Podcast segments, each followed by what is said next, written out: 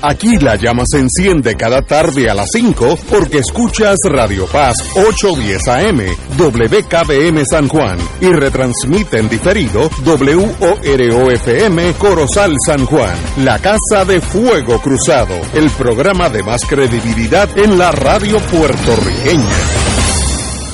Esta emisora y sus anunciantes no se solidarizan necesariamente con las expresiones que escucharán en el siguiente programa. Son las 5 de la tarde, hora de escuchar Fuego Cruzado, el programa de más credibilidad en la radio puertorriqueña, en las voces de Ignacio Rivera y sus panelistas invitados con su discusión política dinámica e incisiva de los acontecimientos más importantes del momento. Fuego Cruzado comienza ahora.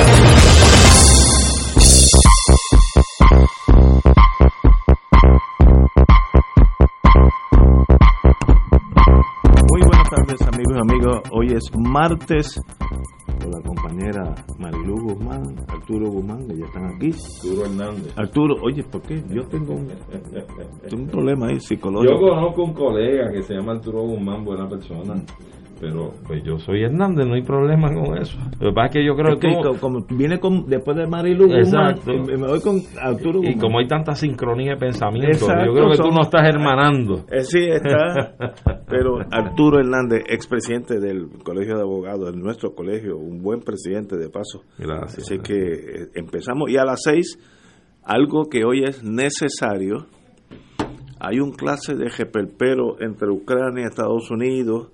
Eh, yo oí al presidente de Estados Unidos diciendo que va a haber una- unas sanciones, pero no dijo más allá de sanciones. No hablo de combate en eso, porque es muy difícil para Estados Unidos tener una guerra a 8.000 millas de distancia cuando Rusia está a un kilómetro. O sea, es bien difícil la, la logística. Además, que ya Estados Unidos ha aprendido, después de la generación mía en Vietnam, después de la generación de mis hijos en Afganistán, que uno tiene que saber en dónde se mete ¿Y con quién se y mete? con quién se mete, ¿sabes? Pero fue, fue con los talibanes y perdimos, imagínate, y, y Vietnam ni te ocupa, aquello fue el despelote. Así que hay, el, yo oí a Biden hoy y fue más bien de sanciones económicas, etcétera, etcétera.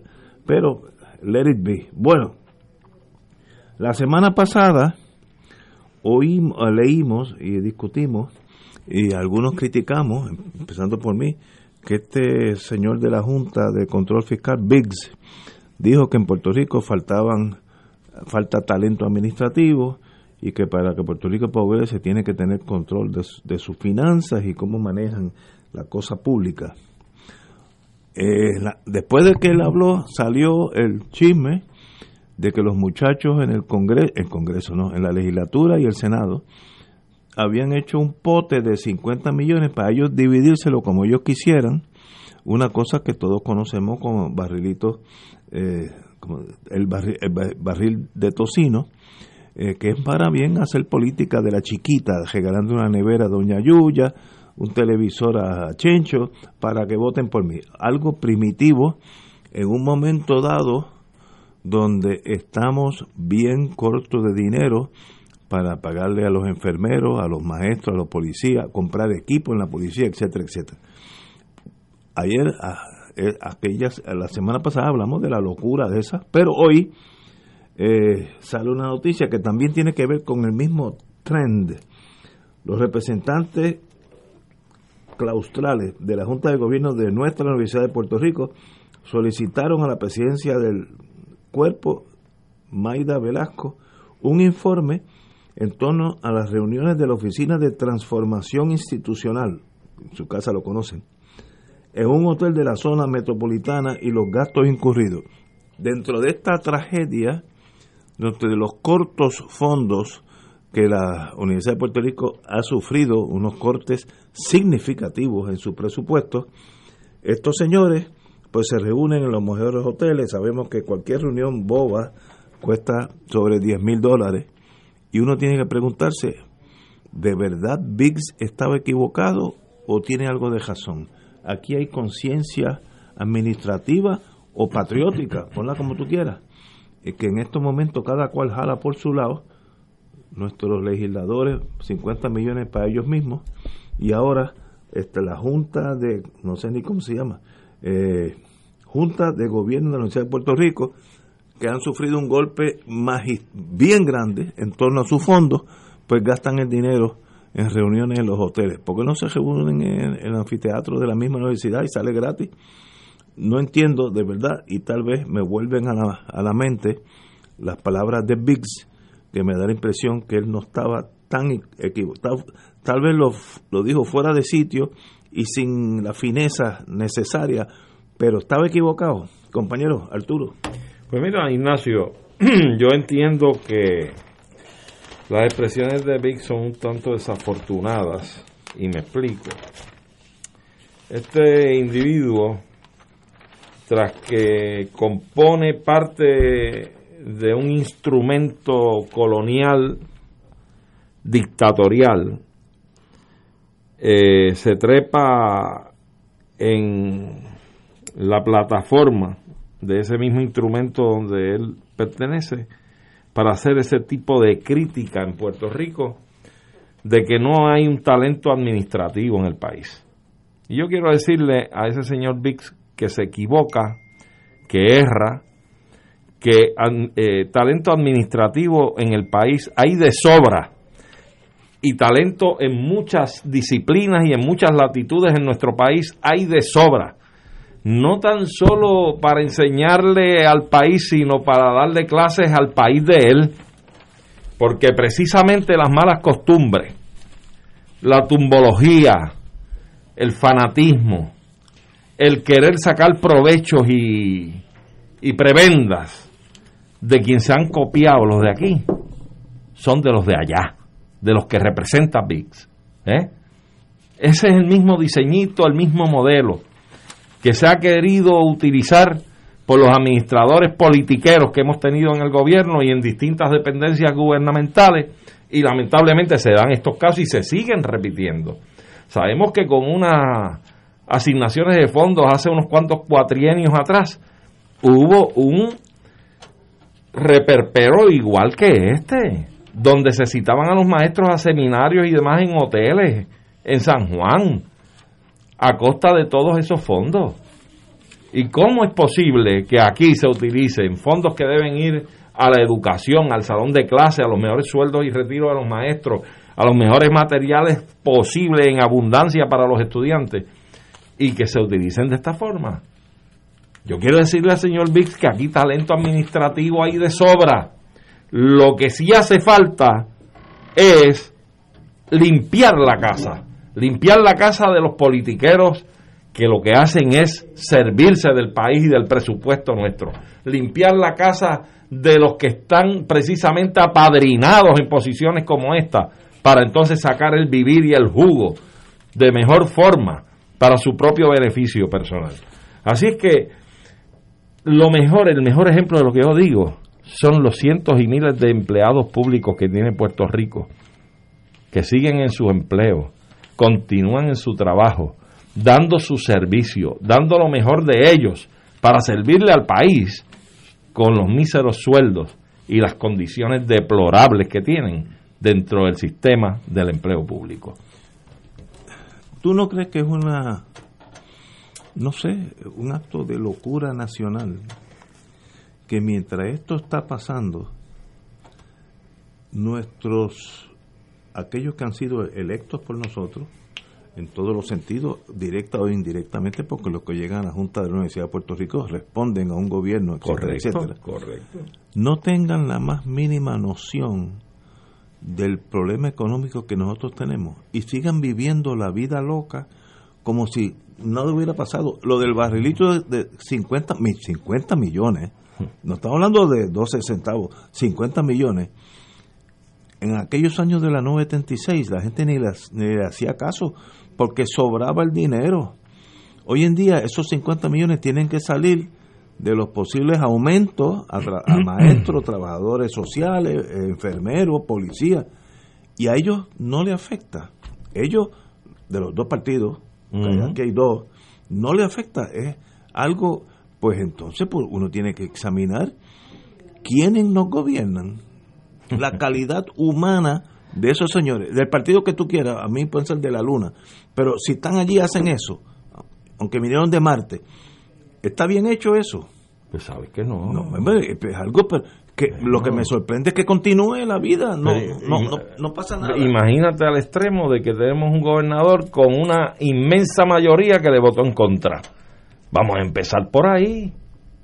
Tenemos un gobernador con un 32, 33% de los votos.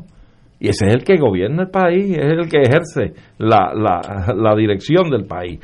Entonces, no es tan solo el hecho de que tú digas que si ellos no se han dado cuenta que estamos en quiebra y que no tenemos dinero ni fondos, es que no se han dado cuenta de la lectura que están dando las nuevas generaciones puertorriqueñas con los cambios que han dado, han empezado a dar y que se avecinan, porque por eso tienen un gobernador con 33% de los votos allí y un 67% de los votos en contra. Y eso es estos individuos que están pegados como apadrinados de estos gobernadores y de estos políticos, que son los que administran y están en estas posiciones en estas agencias, no se dan cuenta de la lectura de los cambios que están comenzando a darse y que se avecinan más cambios. Así es que el país tiene que estar alerta, sobre todo las nuevas generaciones que sí lo están, y los que no son tan nuevas su generación, agúcese, abra los ojos, destape los oídos y póngase en onda, porque los cambios vienen, sea usted parte de ellos. Entonces, que lo, lo trágico de lo que tú estás indicando muy correctamente es que yo no sé si los cambios vienen. Este país aguanta lo mismo 20 años más. No. No, es que no hay, no hay cuerpo que lo No, esto no. Esto, esto ya llegó Pero eso no va a pasar nada que yo no veo que haya una reacción. Yo me acuerdo hace como 20 años, 25 años, que en Hungría, que tal vez nosotros en nuestros tiempos elevados pensábamos que ese era un país de segunda clase, que no lo es. Mm. El primer ministro, cuando se dirigió al Estado, dijo una mentira sobre el presupuesto, una mentira, dijo algo, y hubo una explosión en Budapest, que hubo hasta muertos porque el pueblo no aguanta, lo cogieron en, mintiendo, ¿no? Sé de qué, pero eso pasó hace 20, 25 años. Nosotros tenemos esa valentía, ese coraje de decir, espérate, espérate, hasta aquí llegamos. Si tú sigues con esta basura, tenemos que vernos en las calles. Yo no sé si después de 500 años de coloniaje, el puertorriqueño tiene ese, en francés se llama elan, es, esa fuerza de ataque. No sé si la tiene porque no pasa nada. Eh, sobre esto no va a pasar absolutamente nada. No creo, fíjate. me gustaría estar equivocado. Yo, yo, yo discrepo de ti por lo siguiente, Ignacio, porque fíjate que precisamente, y lo hemos comentado en programas anteriores, precisamente si ha pasado, cuando en la historia política moderna del país, para tratar de provocar un cambio, se tiró el país a las calles de forma pacífica con Rosellito. Oh, claro. Conoce a estoy hablando de que explote la, la, indignación. Claro, claro, el verano del 2019. Y cuando tú habías visto una multitudinaria manifestación, marcha, como lo quieras llamar, concentración de empleados públicos tirados a la calle exigiendo salarios dignos y un retiro digno cuando tú habías, habías visto una nutrida manifestación de los policías, del cuerpo de la policía de Puerto Rico, como lo hicieron en el Capitolio. Eso no se veía tres décadas atrás ni dos. ¿Y, eso, se va a reflejar en las elecciones? Pregunto. Bueno, bueno, el primer ejemplo o la primera muestrita de reflejo en las elecciones fue el 2020 donde tú tienes hoy, hoy día tienes una diversidad en la Asamblea Legislativa, incluyendo la Cámara Alta, el Senado, no tiene una mayoría absoluta para aprobar votos.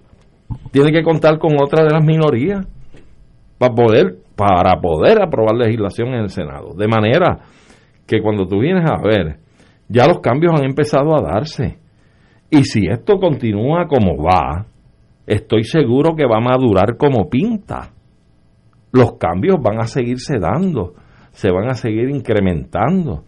El anuncio que hace en estos días Manuel Natal del Movimiento Victoria Ciudadana es muy interesante. porque está dispuesto a coger el toro por los cuernos e ir de frente a trabajar con el asunto de la prohibición antidemocrática y anticonstitucional de las alianzas de las fuerzas políticas. Que tenemos que tocar. Eso es un absurdo. Es un absurdo y es un modelo, obviamente, para tratar de continuar perpetuando a los partidos que siempre han estado gobernando el país. ¿Y esos dos partidos van a permitir esa apertura a la democracia? No, esto va, esto va a costar trabajo y vamos a tener que tirarnos a la calle. Y ponle tú que en la legislatura se apruebe eh, algún tipo de proyecto y que el gobernador se tranque en firmarlo, pues esto va a requerir una, una lucha y de estrategias también, donde los partidos se reúnan, los de minoría, y decidan, pues yo no voy a postular a X en tal puesto y los míos te van a dar el voto a ti, y viceversa, no postules tú en tal candidatura y los votos tuyos me los das a mí. Y empezamos a hacer cambios y que impugnen y vamos a la, a la lucha. Y si, y si las estructuras siguen con el falluco estilo de pretender perpetuar los esquemas que han existido hasta ahora, que son antidemocráticos, que son eh, truculentos, como hizo el PNP con el código electoral, que tanto que de qué hablar ha dado y que continúa, porque esto es uno de los efectos de ese código. Eh, mira, pues la lucha se va a incrementar, se va a incrementar y Dios sepa de qué, de qué manera. Pero a mí me, a mí me, no sé si es que yo estoy en una depresión política, vamos a ponerlo así pero uno llega a un momento que se decepciona, entonces uno reacciona, como mucha de la juventud es, me apeo de la guarda, de la guagua, y vivo mi vida, y allá ustedes los políticos, en un mundo aparte, como si estuviéramos otra, otro país, eso no es una buena reacción porque perpetúa el status quo. Los que están se quedan porque no hay oposición. Pero yo conozco yo, yo, yo soy miembro de la junta de directores del condominio donde vivo y, allí ya hay dos generaciones. Los oldies, donde estamos nosotros, y los newcomers, los que acaban de llegar, profesionales, amigos, etcétera. La diferencia entre esa juventud y nosotros es abismal. De conceptos, de ideas, de enfoques. Todo, todo. Es como si fueran extranjeros para uno. Y qué bueno. Pero el desdén que le tienen por lo menos los dos partidos mayoritarios. Yo digo, ah, cuando me reúno con ellos por la cuestión de la Junta, uno siempre olfatea. Esa gente no cree en ninguno de los dos partidos. Esa gran juventud. Eso va a tener un efecto, tuviera un efecto, si esa fuerza, como un volcán que explota, se dirige a una de las, de las alternativas políticas. Ahora, si se dirige a no votar, pues se quedan los oldies, nos quedamos nosotros. eso te digo, es que los cambios ya se han dado. Mira el mapa del 2020. Tú tienes un gobierno fraccionado entre las fuerzas políticas. Tú tienes un gobernador con un 33% montado allí. Tienes el, el opositor que siempre que se ha compartido el poder con él con un 32% y los otros partidos emergentes, de los cuales el PIB creció inmensamente, eh, tiene una fuerza de un, casi un treinta y pico por ciento también. Y eso es un reflejo del cansancio político de los dos partidos. Claro. es, un, es un reflejo, un, tomarle la, temperatura. Eso y, el, el, el, buen médico dice, este paciente le está pasando algo. Ahora, eso en, en, en dos años y medio ¿Eso producirá algún resultado? No sé, no, no, no tengo idea. No me sorprendería que explote por, donde uno menos espera, porque merecido sería qué están haciendo los partidos mayoritarios, Popular y PNP, para ganarse el voto, la lealtad de los nuevos electores. Yo no veo por dónde van. Todo lo contrario, el mundo, aparte siguen arrastrando los pies, siguen haciendo lo mismo. Tú lo has mencionado, barridito de tocino. ¿Cómo es posible? se tumban 50. No, y más. y más. Porque 50 es poco, porque hay crisis y no hay mucho fondo, ¿ves? Pero si los dejas, muchachos, olvídate de eso. La, ciertamente, o sea, aquí hay un problema de fondo y es que siguen con las mismas costumbres, siguen con los misos moldes. Eh, tienes, no, es que tienes una cepa. A veces las cosas pues, estallan en vez de, moverse. Ve, ve, verano 19, de allá para acá, las elecciones del 2020, vea las manifestaciones últimas en las calles y me vas a decir si las cosas están cambiando o no están cambiando. Yo, y yo avisoro que habrá muchos más cambios. Desde que empezó el programa, Marilu Guzmán está aquí con nosotros, pues estaba en el pasillo caminando para arriba y para abajo. Explica lo que después se creen que es que yo no la dejaba hablar. No, no, no, estaba fuera de la cabina caminando, pero estaba tan preocupada que la única opción, digo así, off, offhand, es que estaba en esa conversación de 10 o 15, no, de, 14 minutos con Biggs. Es la única solución. Estaba de tú Pero no, no era Big Vaporú. ¿De qué Big tú hablas? Vamos a una pausa y regresamos con Marilu Guzmán. Fuego Cruzado está contigo en todo Puerto Rico. Buenos días familia. Es la casa a la que siempre puedes llegar sin invitación. A las 10 de la mañana, Judith Felicie es tu anfitriona para conversar sobre medicina, psiquiatría de niños y adolescentes, artes, derecho, valores y fe. Todos los días por Radio Paz 810 AM. Buenos días familia. Donde una conversación parece demasiado corta. Buenos días familia. De lunes a viernes por Radio Paz 810 AM. ¿Tienes cáncer de páncreas o del pulmón? Si has recibido terapia y el cáncer continúa avanzando, no pierdas la esperanza. Existen nuevas terapias basadas en el perfil molecular para pacientes de cáncer de páncreas o pulmón, disponibles en Puerto Rico únicamente en Pan Oncology Trials. Llame hoy al 787-407-3333, 407-3333, Pan Oncology Trials, ofreciendo protocolos de tratamiento con la ciencia más avanzada para combatir el cáncer. Miércoles de Infoempresas a las 4 de la tarde, con entrevistas e información con nuestros emprendedores y empresarios. No te lo puedes perder, miércoles a las 4 de la tarde, por aquí, por Radio Paz 810 AM y Radio Paz 810.com. Los espero. A mí me gusta mi pueblo, a mí me gusta mi gente,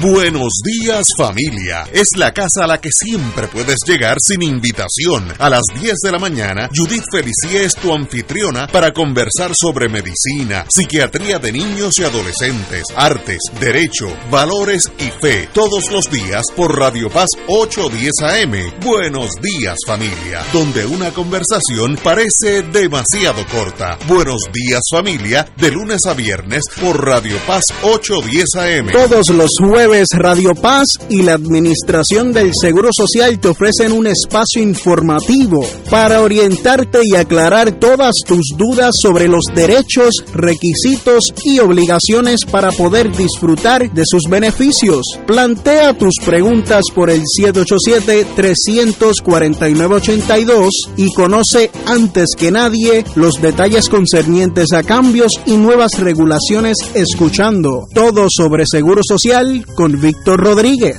los jueves a las 11 de la mañana por Radio Paz, 810 AM. Y ahora continúa Fuego Cruzado.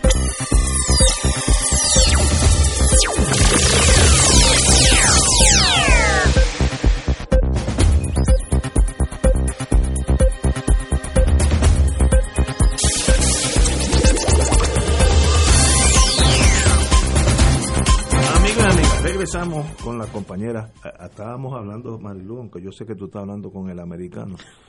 Estoy vacilando, porque siempre hay alguien que me cree. siempre hay alguien que decir, esa se vendió. No, no, eso no es así. eh, estábamos hablando de que en esta era de recortes presupuestarios severos, la Universidad de Puerto Rico decide tener una reunión de la Junta de Gobierno, la Junta de lo que sea, eh, en un hotel privado cuando tienen un anfiteatro allí donde yo he estado. Y que allí cabe todo el mundo, pero anyway. Y entonces tocamos aquí de rebote los 50 millones de barrilitos que si el pueblo no se levanta, se lo tumban los muchachos de los dos partidos. Entonces, la alternativa es ¿qué, qué pasa? ¿Algo hay solución a esto o hay que seguir los apuntes de VIX? Que fuera de contexto, yo creo que hasta racialmente discriminatorio, dijo esa gente son indígenas y no se pueden gobernar. ¿Tienes razón en VIX o no? Ignacio, antes que conteste Marilu, se trata de la Oficina de Transformación Institucional Yo no sé ni qué. de la Universidad de Puerto Rico. Esto es un embeleco que han montado. Un embeleco, sí. Probablemente para irle dando formatura a los cambios que pretenden hacer dentro de la Universidad de Puerto Rico para en parte irla desmantelando y privatizando algunas áreas. Perdóname, Marilu. No, no te preocupes. Bueno, lo que pasa es que eso nosotros lo vemos todos los días. Eh, Esto es un país empobrecido, porque yo nunca he dicho que esto es un país pobre, es un país empobrecido. Esto es un país donde se genera mucha riqueza, mucho dinero, pero lo que hay es eh, un saqueo constante que lo vemos todos los días. Eh, para empezar, esa Junta de Control Fiscal nos ha costado creo que 900 millones de pesos en los cinco años que llevan aquí. Eh, esos acuerdos que se hicieron con los bonistas, donde se le van a, pagar, bueno, eh, el acuerdo eh, creo que representa un 27% del presupuesto del país. Eh, lo que está pasando con Luma, ¿verdad? De que tú tengas un- una, una, una entidad con 22 vicepresidentes y un presidente que gana más de un millón de dólares al año, el contrato que le dieron de transportación marítima a las islas, eh, municipio de Vieques y Culebra.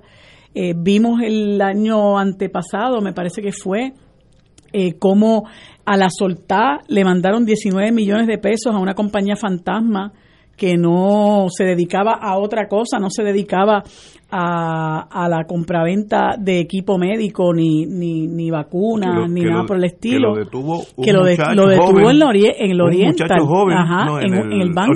En el sí. banco, sí. Y así por el estilo, tú ves como cómo el, el, el dinero corre a manos llenas en este país y uno pues poco a poco por diferentes razones se va enterando este y sin embargo eh, eh, a- a- añadiendo a eso tienes los 50 millones que, que, que la, Asamblea Legislativa se quería agenciar eh, de, de barrilito eh, que yo verdad digo cuando en el momento menos oportuno posible porque tú tienes a grandes sectores de empleados públicos en la calle reclamando mejores condiciones de empleo y salario justamente, ¿verdad? Porque cuando te pones a, mirar lo que esas personas ganan, eh, lo que gana un maestro empezando 1750, lo que gana un empleado de emergencias médicas empezando creo que son 1500, hay empleados de eh, ciencias forenses que se ganan 1300 empezando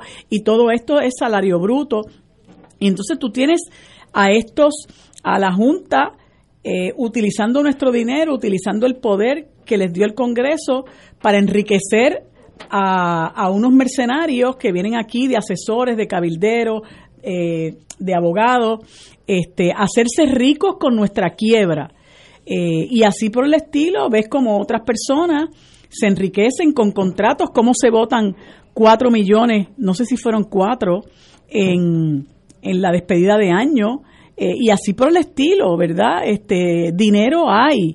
¿Y qué podemos hacer? Bueno, lo que podemos hacer es acabar de sacar a esta gente del poder de alguna manera y, y, y- y viene eh, como parte de, de, este, ¿verdad? De, esta- de esta sobremesa, de este tema, eh, la situa- el asunto que se está discutiendo sobre la posibilidad de alianzas para que haya candidaturas coligadas, eh, ¿verdad? Para que podamos unirnos entre, entre eh, entidades que son progresistas, ¿verdad? Que tienen que tenemos objetivos en común, qué podemos hacer realmente para combatir todas estas eh, cortapisas que nos pone la ley electoral, eh, porque no hay duda de que aún con un gobierno compartido donde el ejecutivo es uno y el legislativo es otro, siempre van a ejercer el poder para beneficiarse. Lo que estaba diciendo el asunto de las escoltas. Eh, ¿Por qué, Es ¿por qué el presidente del. Senado tiene que tener escolta? Explícame eso. El presidente del Senado, ¿por qué tiene que tener escolta? ¿Por qué tiene que tener escolta a los exgobernadores?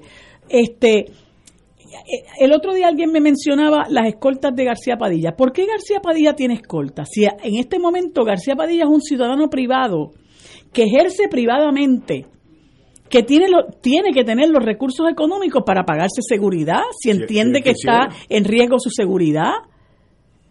¿Por qué tenemos que pagarle escolta a Fortuño? que no está aquí. Y que está millonario. Ah, que está a Rosselló, millonario, que que está no está aquí. millonario también. ¿Por qué tenemos que pagarle escoltas a Wanda Vázquez? Entonces, cuando tú empiezas a arañar la pared, ¿verdad? A buscar aquí, a buscar allá, a buscar aquí, a buscar allá, tú te das cuenta de que aquí hay un montón de dinero que se malbarata y entonces no llega a donde debe llegar. Llora ante los ojos de Dios que el centro de diabetes estuviera a punto de encerrar en marzo y ahora le han dado respiración artificial hasta junio, cuando aquí la diabetes es la segunda o tercera causa de muerte en el país. Y hay un montón de gente, creo que eh, son dece- des- eh, decenas de, de miles de pacientes los que se benefician del centro de diabetes y que tú pongas en riesgo la atención médica de esa gente. O sea, e- es una cosa que realmente llora lo- ante los ojos de Dios porque el dinero va a parar a las manos que, que no tiene que parar, que ir a parar.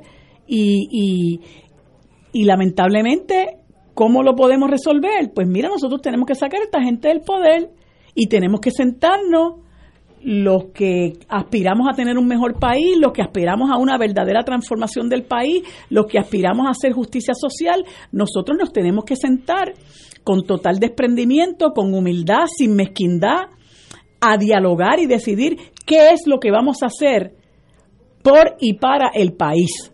Porque hay mucha gente que habla por y para el país, pero es de la boca para afuera, porque a la hora de la verdad lo que hacen es que eh, operan para ellos y para los suyos. No, nosotros tenemos que sentarnos y, de- y dialogar y de- decidir qué es lo que nosotros vamos a salir para hacer para salir de toda esta casta que nos tiene estrangulados y que realmente eh, a la menor provocación vuelven a las mismas malas costumbres. El, eso del barrilito que lo creíamos ya superado, pues mira, ahí está. Las escoltas, que deberían eliminárselas a todo el mundo. Usted tiene que probarme a mí que usted tiene un problema de seguridad serio. Pero por, así porque sí nada más, porque usted fue gobernador, no.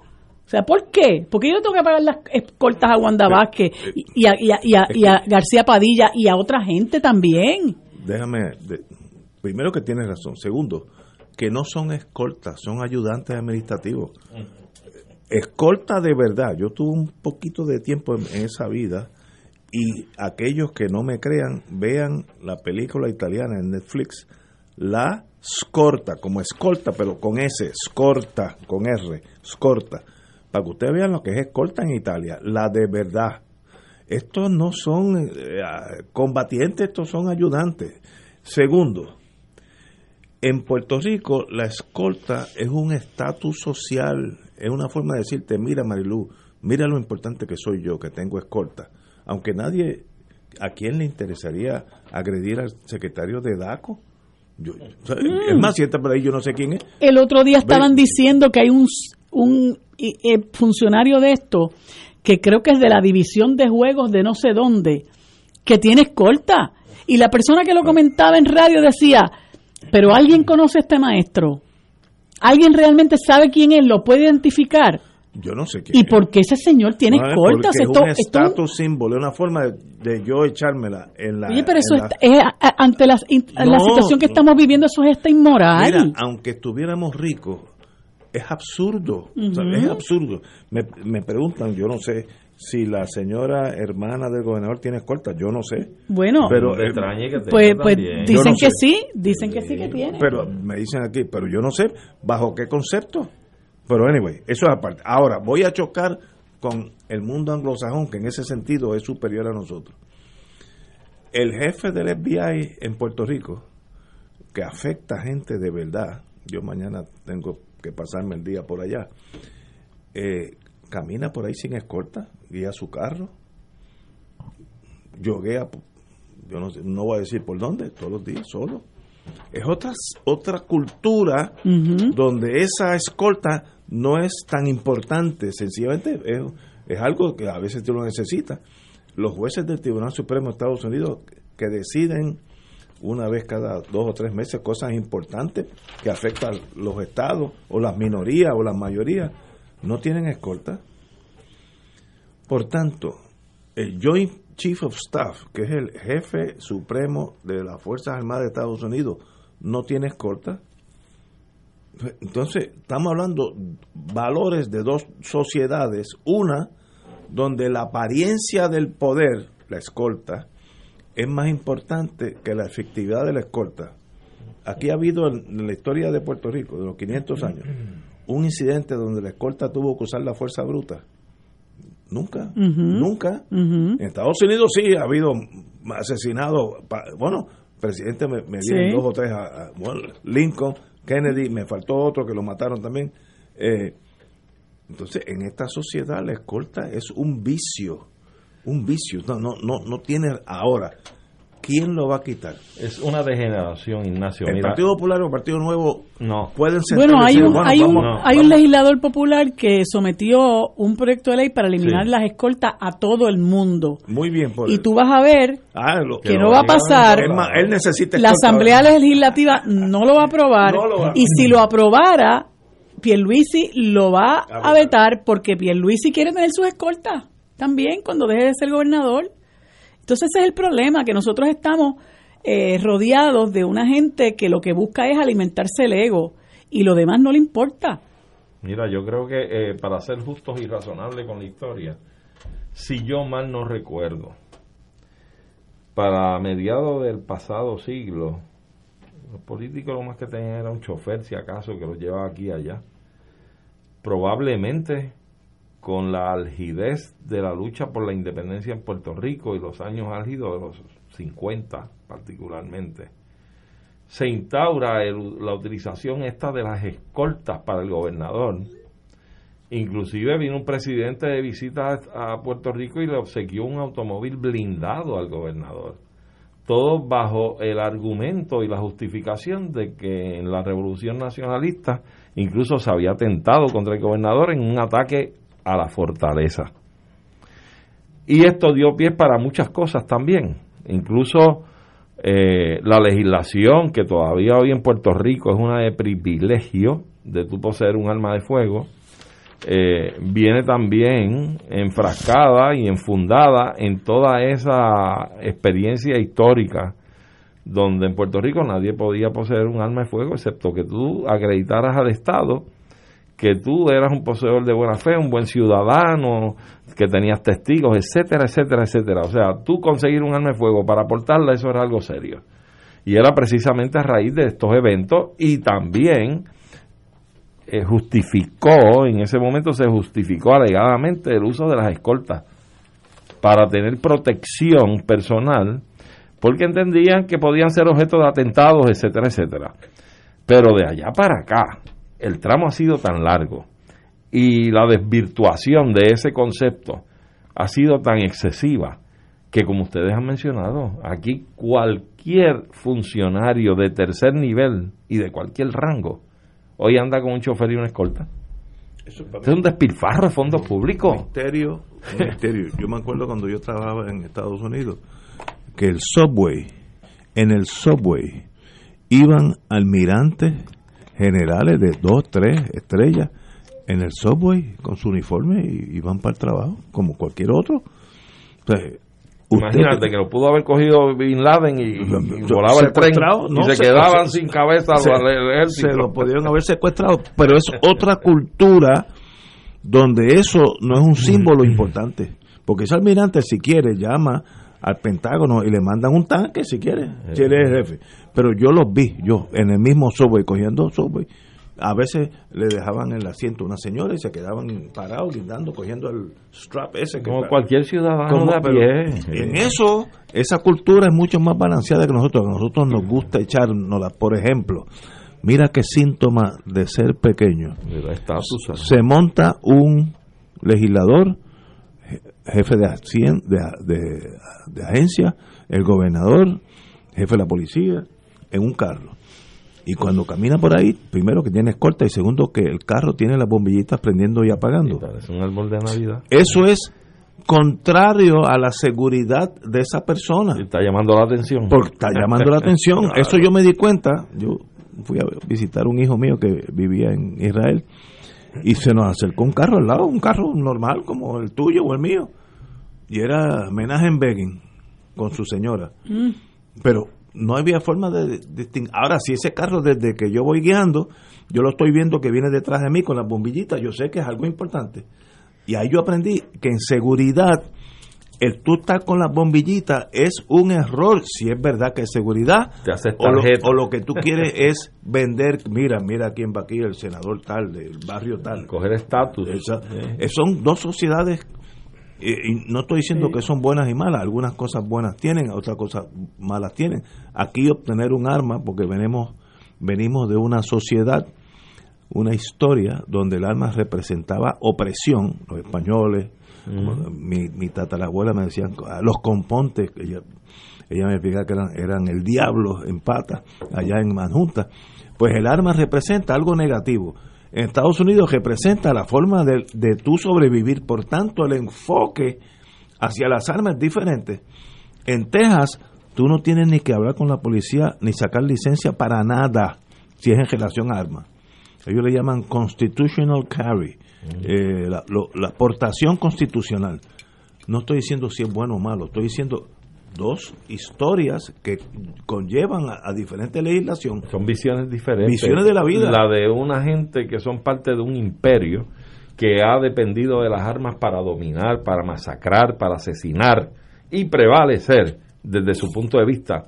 Y otro es un pueblo que ha sido colonizado, que ha sido explotado, que ha sido vejado y que ha sido dominado históricamente Y y, que- que, no ha salido del coloniaje. Y que el, el arma representa la... la toda esa la opresión, toda esa violencia contra el ser humano. Y eso es igual que ahora... Mira, aquí me dice un juez, Ay, ya metí la pata.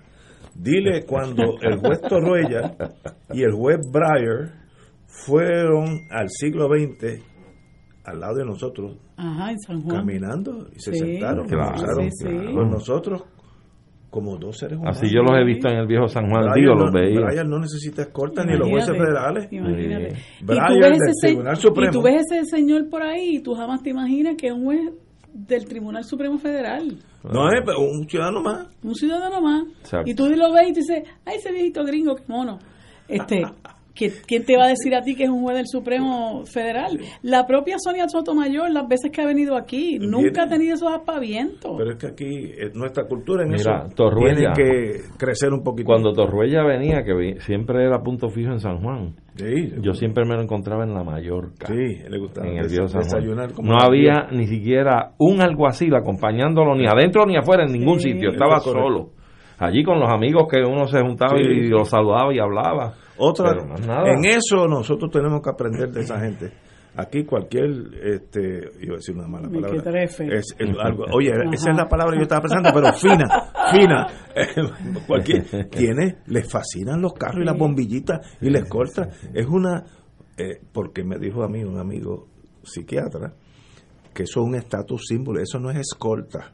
No es para protegerte de un enemigo, es para Sí, sí, decirte es a mí, para mira lo alimentarte el ego. Nosotros le estamos pagando el alimento al ego a toda esa gente. Eh, Y eh, eso no se justifica. Sobre todo cuando estamos pelados. Sí, por Porque si eso no se Kuwait, justifica. bueno, para allá ellos. No se Señores, justifica. vamos a una pausa, amigos. Esto es Fuego Cruzado por Radio Paz 810 AM. A petición popular Oro 92.5 te invita al segundo viaje a Egipto, Turquía, del 13 al 29 de mayo del 2022. En Egipto visitaremos las pirámides y museos, crucero por el río Nilo, visitando Comombo, Edfu, Esna y Luxor para ver templos y monumentos. En Turquía visitaremos Estambul, Capadocia, Konya, Pamukkale, Éfeso y Bursa, con excursiones a mezquitas, Gran Bazar y paseo por el río Bósforo. Llama a Culture Travel 787-454-2025. Nos reservamos el derecho de admisión. Ciertas restricciones aplican. Culture Travel, licencia 152AV90. Fuego Cruzado está contigo en todo Puerto Rico. La radio de mi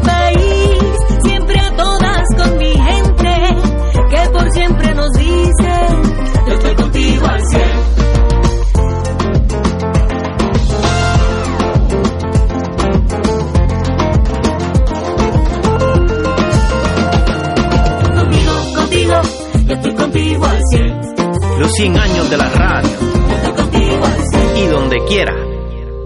Radio Paz te ofrece el mejor motivo para levantarte temprano y disfrutar el comienzo de un nuevo día de lunes a viernes con Enrique Liboy y Radio Paz en la mañana. La dosis perfecta de noticias, deportes y éxitos musicales de todos los tiempos, humor y curiosidades, calendario de actividades y tus peticiones musicales por el 787-300-4982. Conéctate con el 810 AM de lunes a viernes con Enrique Liboy y Radio Paz en la mañana.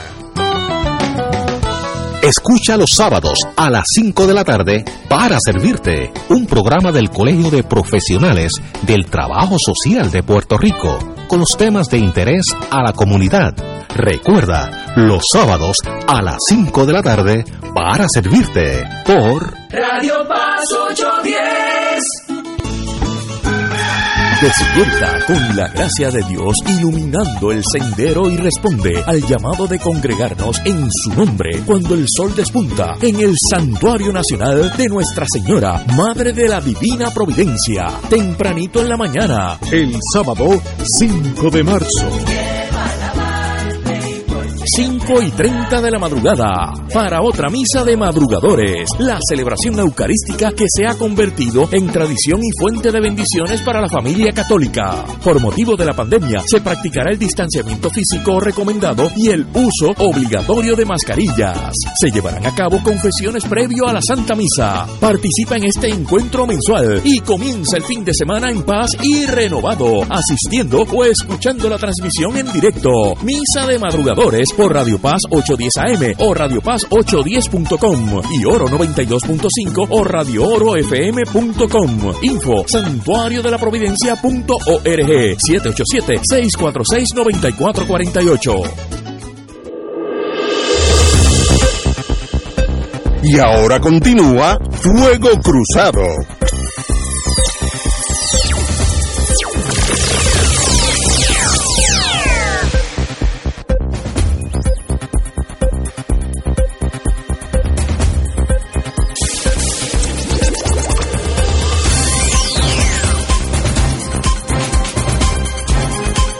Amigos y amigas, el movimiento Victoria Ciudadana defenderá en la Corte las alianzas políticas que están prohibidas, como todos sabemos, en Puerto Rico. Como ustedes saben de eso más que yo, me gustaría que le explicaran al pueblo y a los oyentes y los amigos y amigas qué son la prohibición de las alianzas políticas y por qué eso en Puerto Rico existe cuando no existe en muchos otros países. ¿Qué es una alianza política? Eh, Mariluz, Bueno, eso, empecemos por ti. eh, eh, eh, eso es cuando, por ejemplo, dos colectividades pues eh, apoyan, apoyan al mismo candidato para una posición. Y puede estar de gobernador en ambos partidos. Puede estar, sí, puede Eso- estar. eso y eso aquí no se permite, pero a mediados de siglo sí se permitían esas coaliciones porque hubo unas coaliciones Sí. de republicanos y socialistas. Así se les conocía, Este, la, co- la coalición. y, y, y Muñoz las las prohibió porque obviamente les representaban una amenaza y él les empezó a llamar la mogolla, las empezó a demonizar utilizando el término la mogolla eh, para para verdad para para eh, menospreciarla. Este y se prohibieron.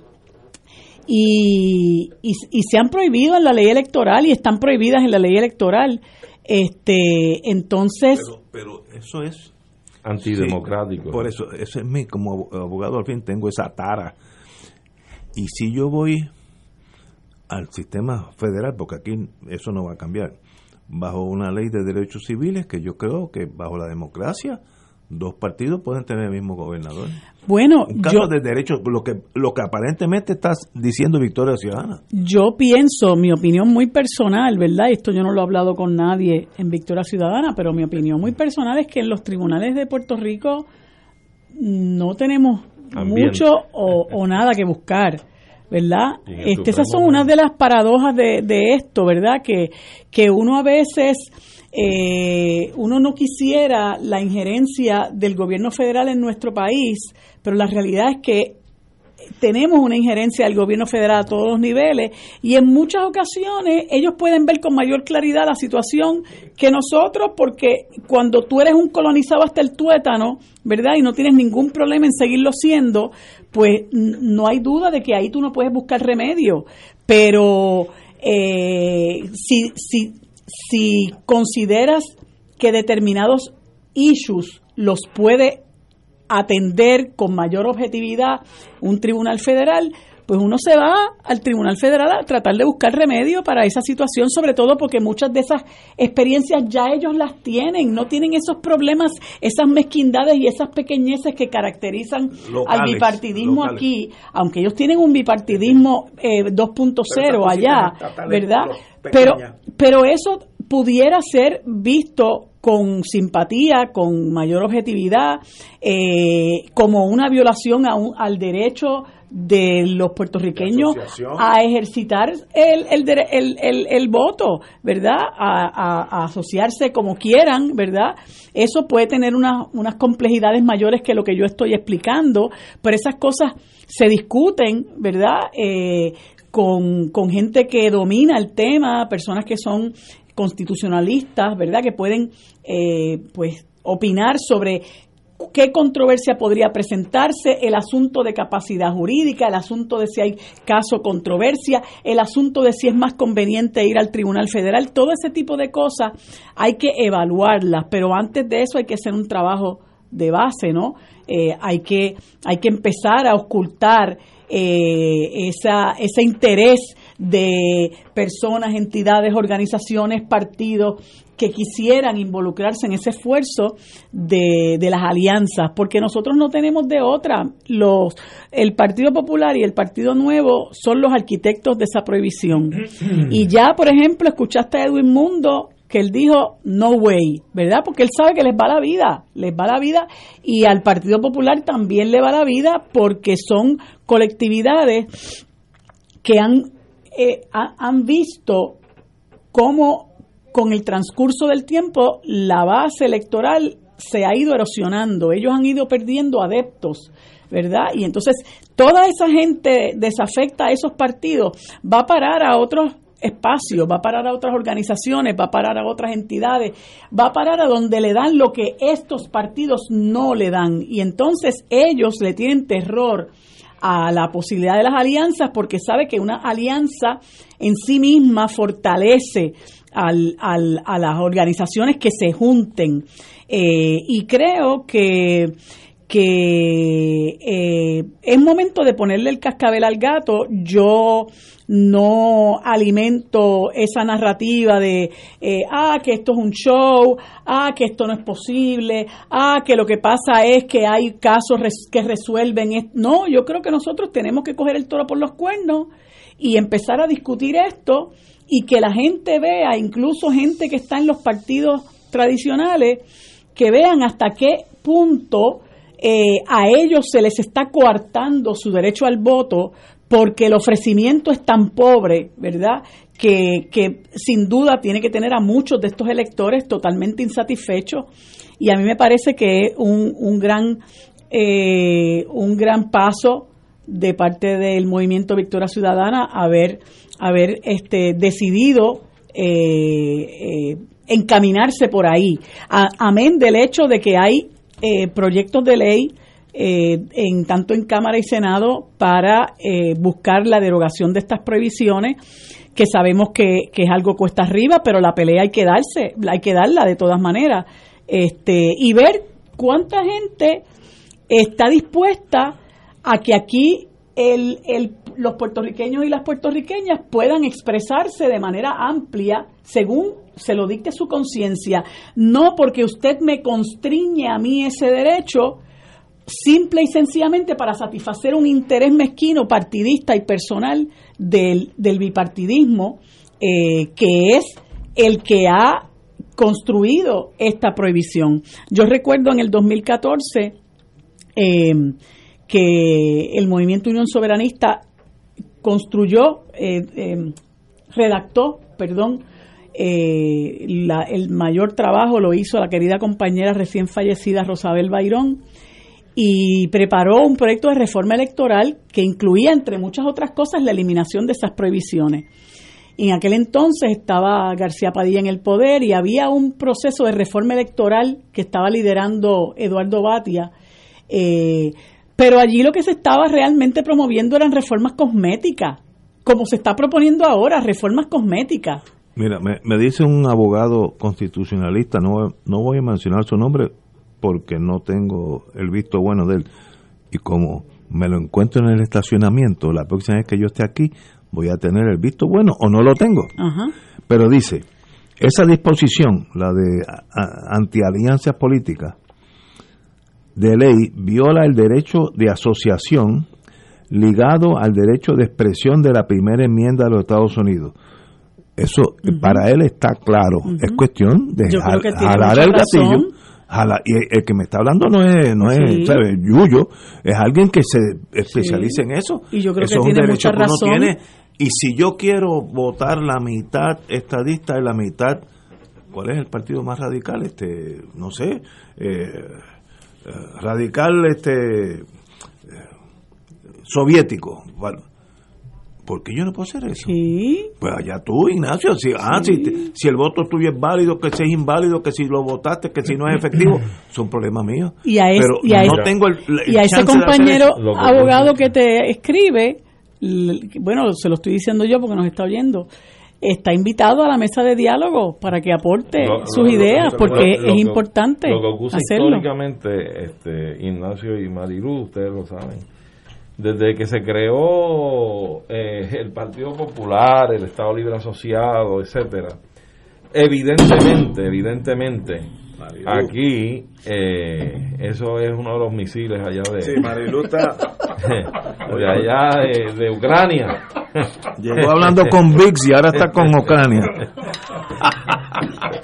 Pues desde que el Partido Popular se funda y compite electoralmente y se va montando todo lo que es el Estado Libre Asociado y demás, la constitución del Estado Libre Asociado particularmente, eh, el enfoque eh, electoral, político, eh, se hace a diseño para tratar de que prevalezca siempre una mayoría del partido que regentea el asunto del gobierno, en este caso el que factura esa constitución, y vemos cómo, por ejemplo, la ley de minoría eh, se activa cuando la paliza es tan grande que entonces, como un premio de consolación, se aplica la ley de minoría para que suba uno o dos representantes legislativos a las cámaras.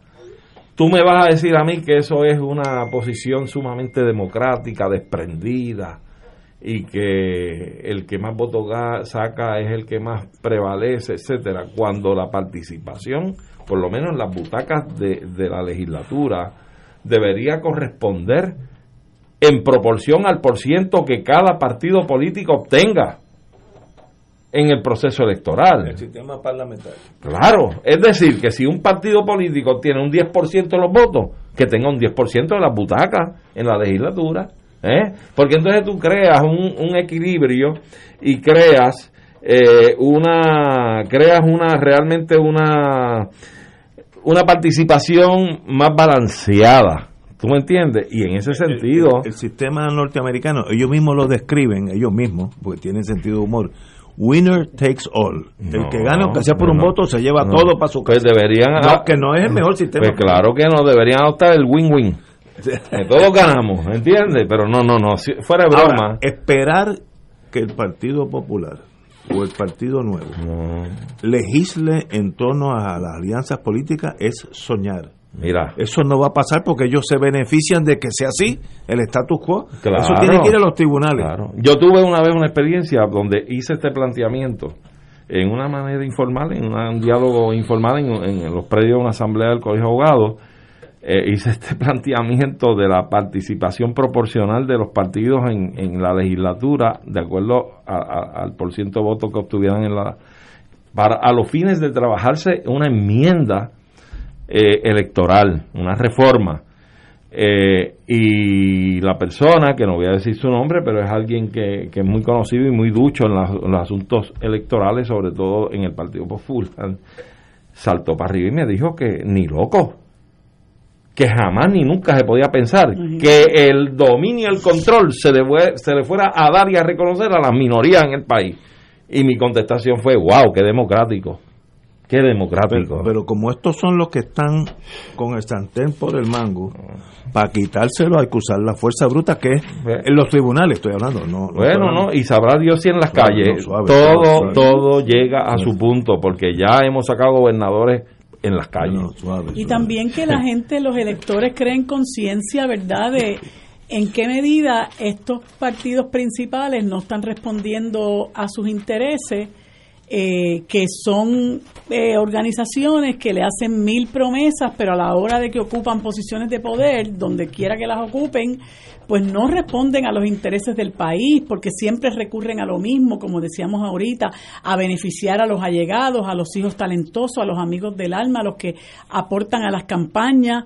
Eh, eso del barrilito te lo, te lo deja ver, este, y que la gente misma desencantada empiece por abandonar esas esas este, eh, organizaciones políticas y le dé la oportunidad a gente que nunca lo, que nunca la ha tenido, gente que no los ha defraudado. Mira, ahora mismo nosotros tenemos seis, siete eh, eh, senadores, a mi juicio, progresistas, ¿verdad? Gente que, que tú los puedes distinguir por, por los eh, el, trabajo legislativo que han hecho este el, el, amigo Chaco Vargas Vidot, los compañeros de Victoria Ciudadana que han trabajado por la reforma universitaria, la reforma laboral, eh, los compañeros de- del Partido Independentista que se han destacado entre muchas otras cosas por la defensa del ambiente, eh, todos los proyectos de ley y todo el trabajo legislativo es un trabajo que, que, que se hace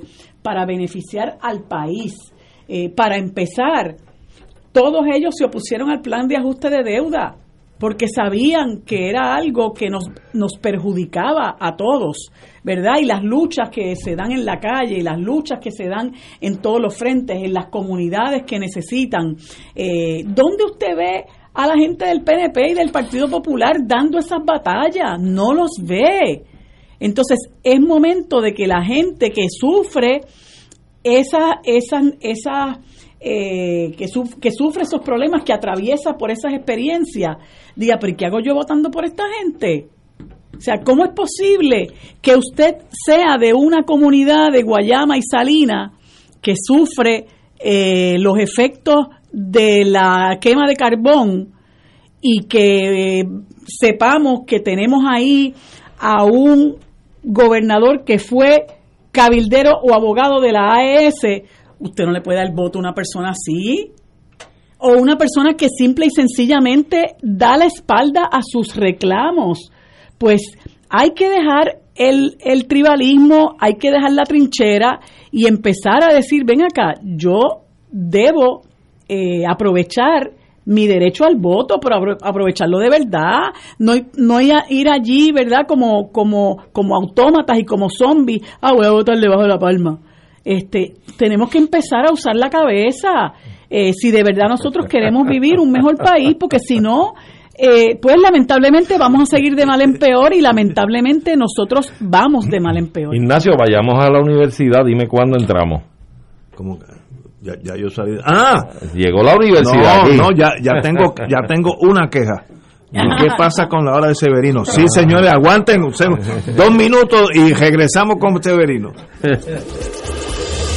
Fuego Cruzado está contigo en todo Puerto Rico. Aquí la llama se enciende cada tarde a las 5 porque escuchas Radio Paz 810 AM, WKBM San Juan y retransmite en diferido WOROFM Corozal San Juan, la Casa de Fuego Cruzado, el programa de más credibilidad en la radio puertorriqueña.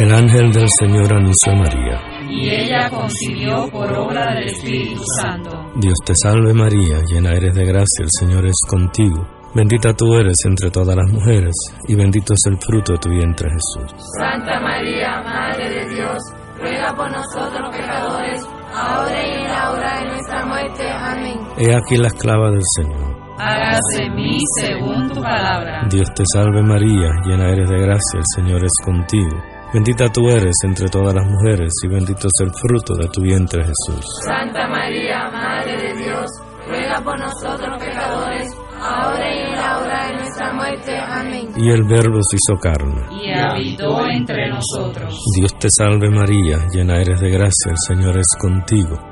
Bendita tú eres entre todas las mujeres, y bendito es el fruto de tu vientre Jesús. Santa María, Madre de Dios, ruega por nosotros pecadores, ahora y en la hora de nuestra muerte. Amén. Ruega por nosotros, Santa Madre de Dios. Para que seamos dignos de alcanzar las promesas de nuestro Señor Jesucristo. Oremos.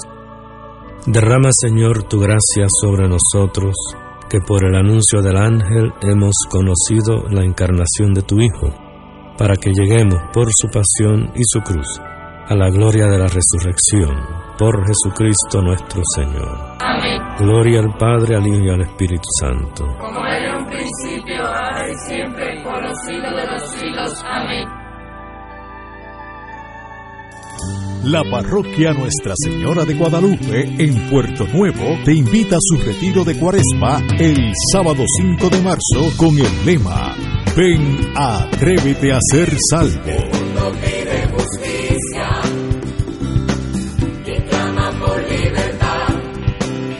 De 9 de la mañana a 5 de la tarde, cerrando con la misa dominical.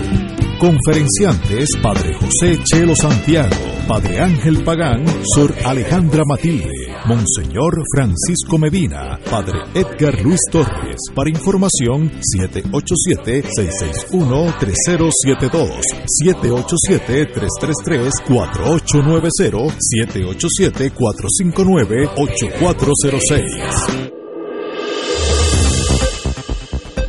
Y ahora continúa Fuego Cruzado.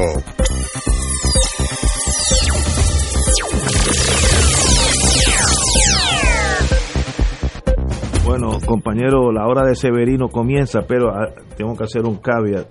Vaya despacio, suave, porque el espectro de la guerra lo veo venirse. Ahora ya no es tan vacilón como antes. Eh, veo unas provincias de Ucrania que están han sido ya aceptadas como soberanas por Rusia, así que ya, ya es un paso más a la integración de esos países, de esas provincias a, Rusia, así que se está poniendo para mí el, ambiente mucho más tenso, pero el que sabe de eso es usted, diga usted. No, no, vamos a ver, este, esto está complicado, sí, hay muchas muchas ramificaciones. Eh, vamos a comenzar por la parte más sencilla y la parte más, más clara y, menos discutible. Eh, la semana pasada, entre, vamos a decir, como 10 días, eh, yo vengo siguiendo el, el monitor de cese al fuego de la Organización de eh, la Organización de la Seguridad y la Cooperación en Europa, que es el organismo encargado de monitorear el conflicto, la guerra civil, dentro de Ucrania. Y ese organismo, en los últimos, esos 10 días más o menos, 8 o 10 días, contabilizó más de 3.000 violaciones al cese al fuego.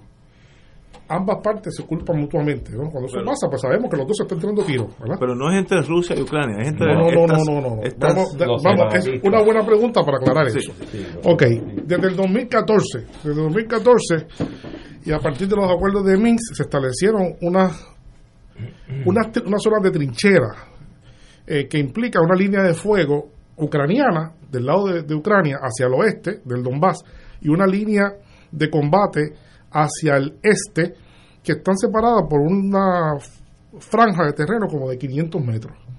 O sea, entre 500 metros están los soldados ucranianos de otro lado y las fuerzas eh, paramilitares ucranianas, y de este lado están los eh, miembros de las repúblicas autoproclamadas. Están frente a frente. Y ahí se firmó un alto al fuego, como parte de los famosos acuerdos de Minsk. En los últimos 10 días, lo que hemos, hemos dicho, que se, cuando comenzaron a registrarse los rumores de que en efecto había comenzado la beligerancia entre ambas partes, ambas partes, no Rusia ni la OTAN, no, No, Rusia ni la OTAN, interno. interno. Se reactivó, dicho de otra forma, se reactivó la guerra civil en Ucrania. Entonces comenzaron a tirar y se registraron, como ya dije, más de 3.000 violaciones al cesar fuego. Eh, eso estaba a punto de explotar Entre los ucranianos. entre los ucranianos. Ucranianos insurrectos, los insurrectos y los que defienden, la, defienden otro lado. Es bueno decir que a partir de ayer, tan pronto Putin anunció el reconocimiento, no ha habido una violación al cesar el fuego. De hecho, hoy, hoy establecieron, hoy establecieron un nuevo cesar el fuego y se acabó la beligerancia. Eso es lo interesante. Qué No- no- interesante. Porque, porque, bueno, bueno, bueno, eso, porque el, oso, el oso ya se paró. el, el oso ya dijo que lo que hay, ¿verdad?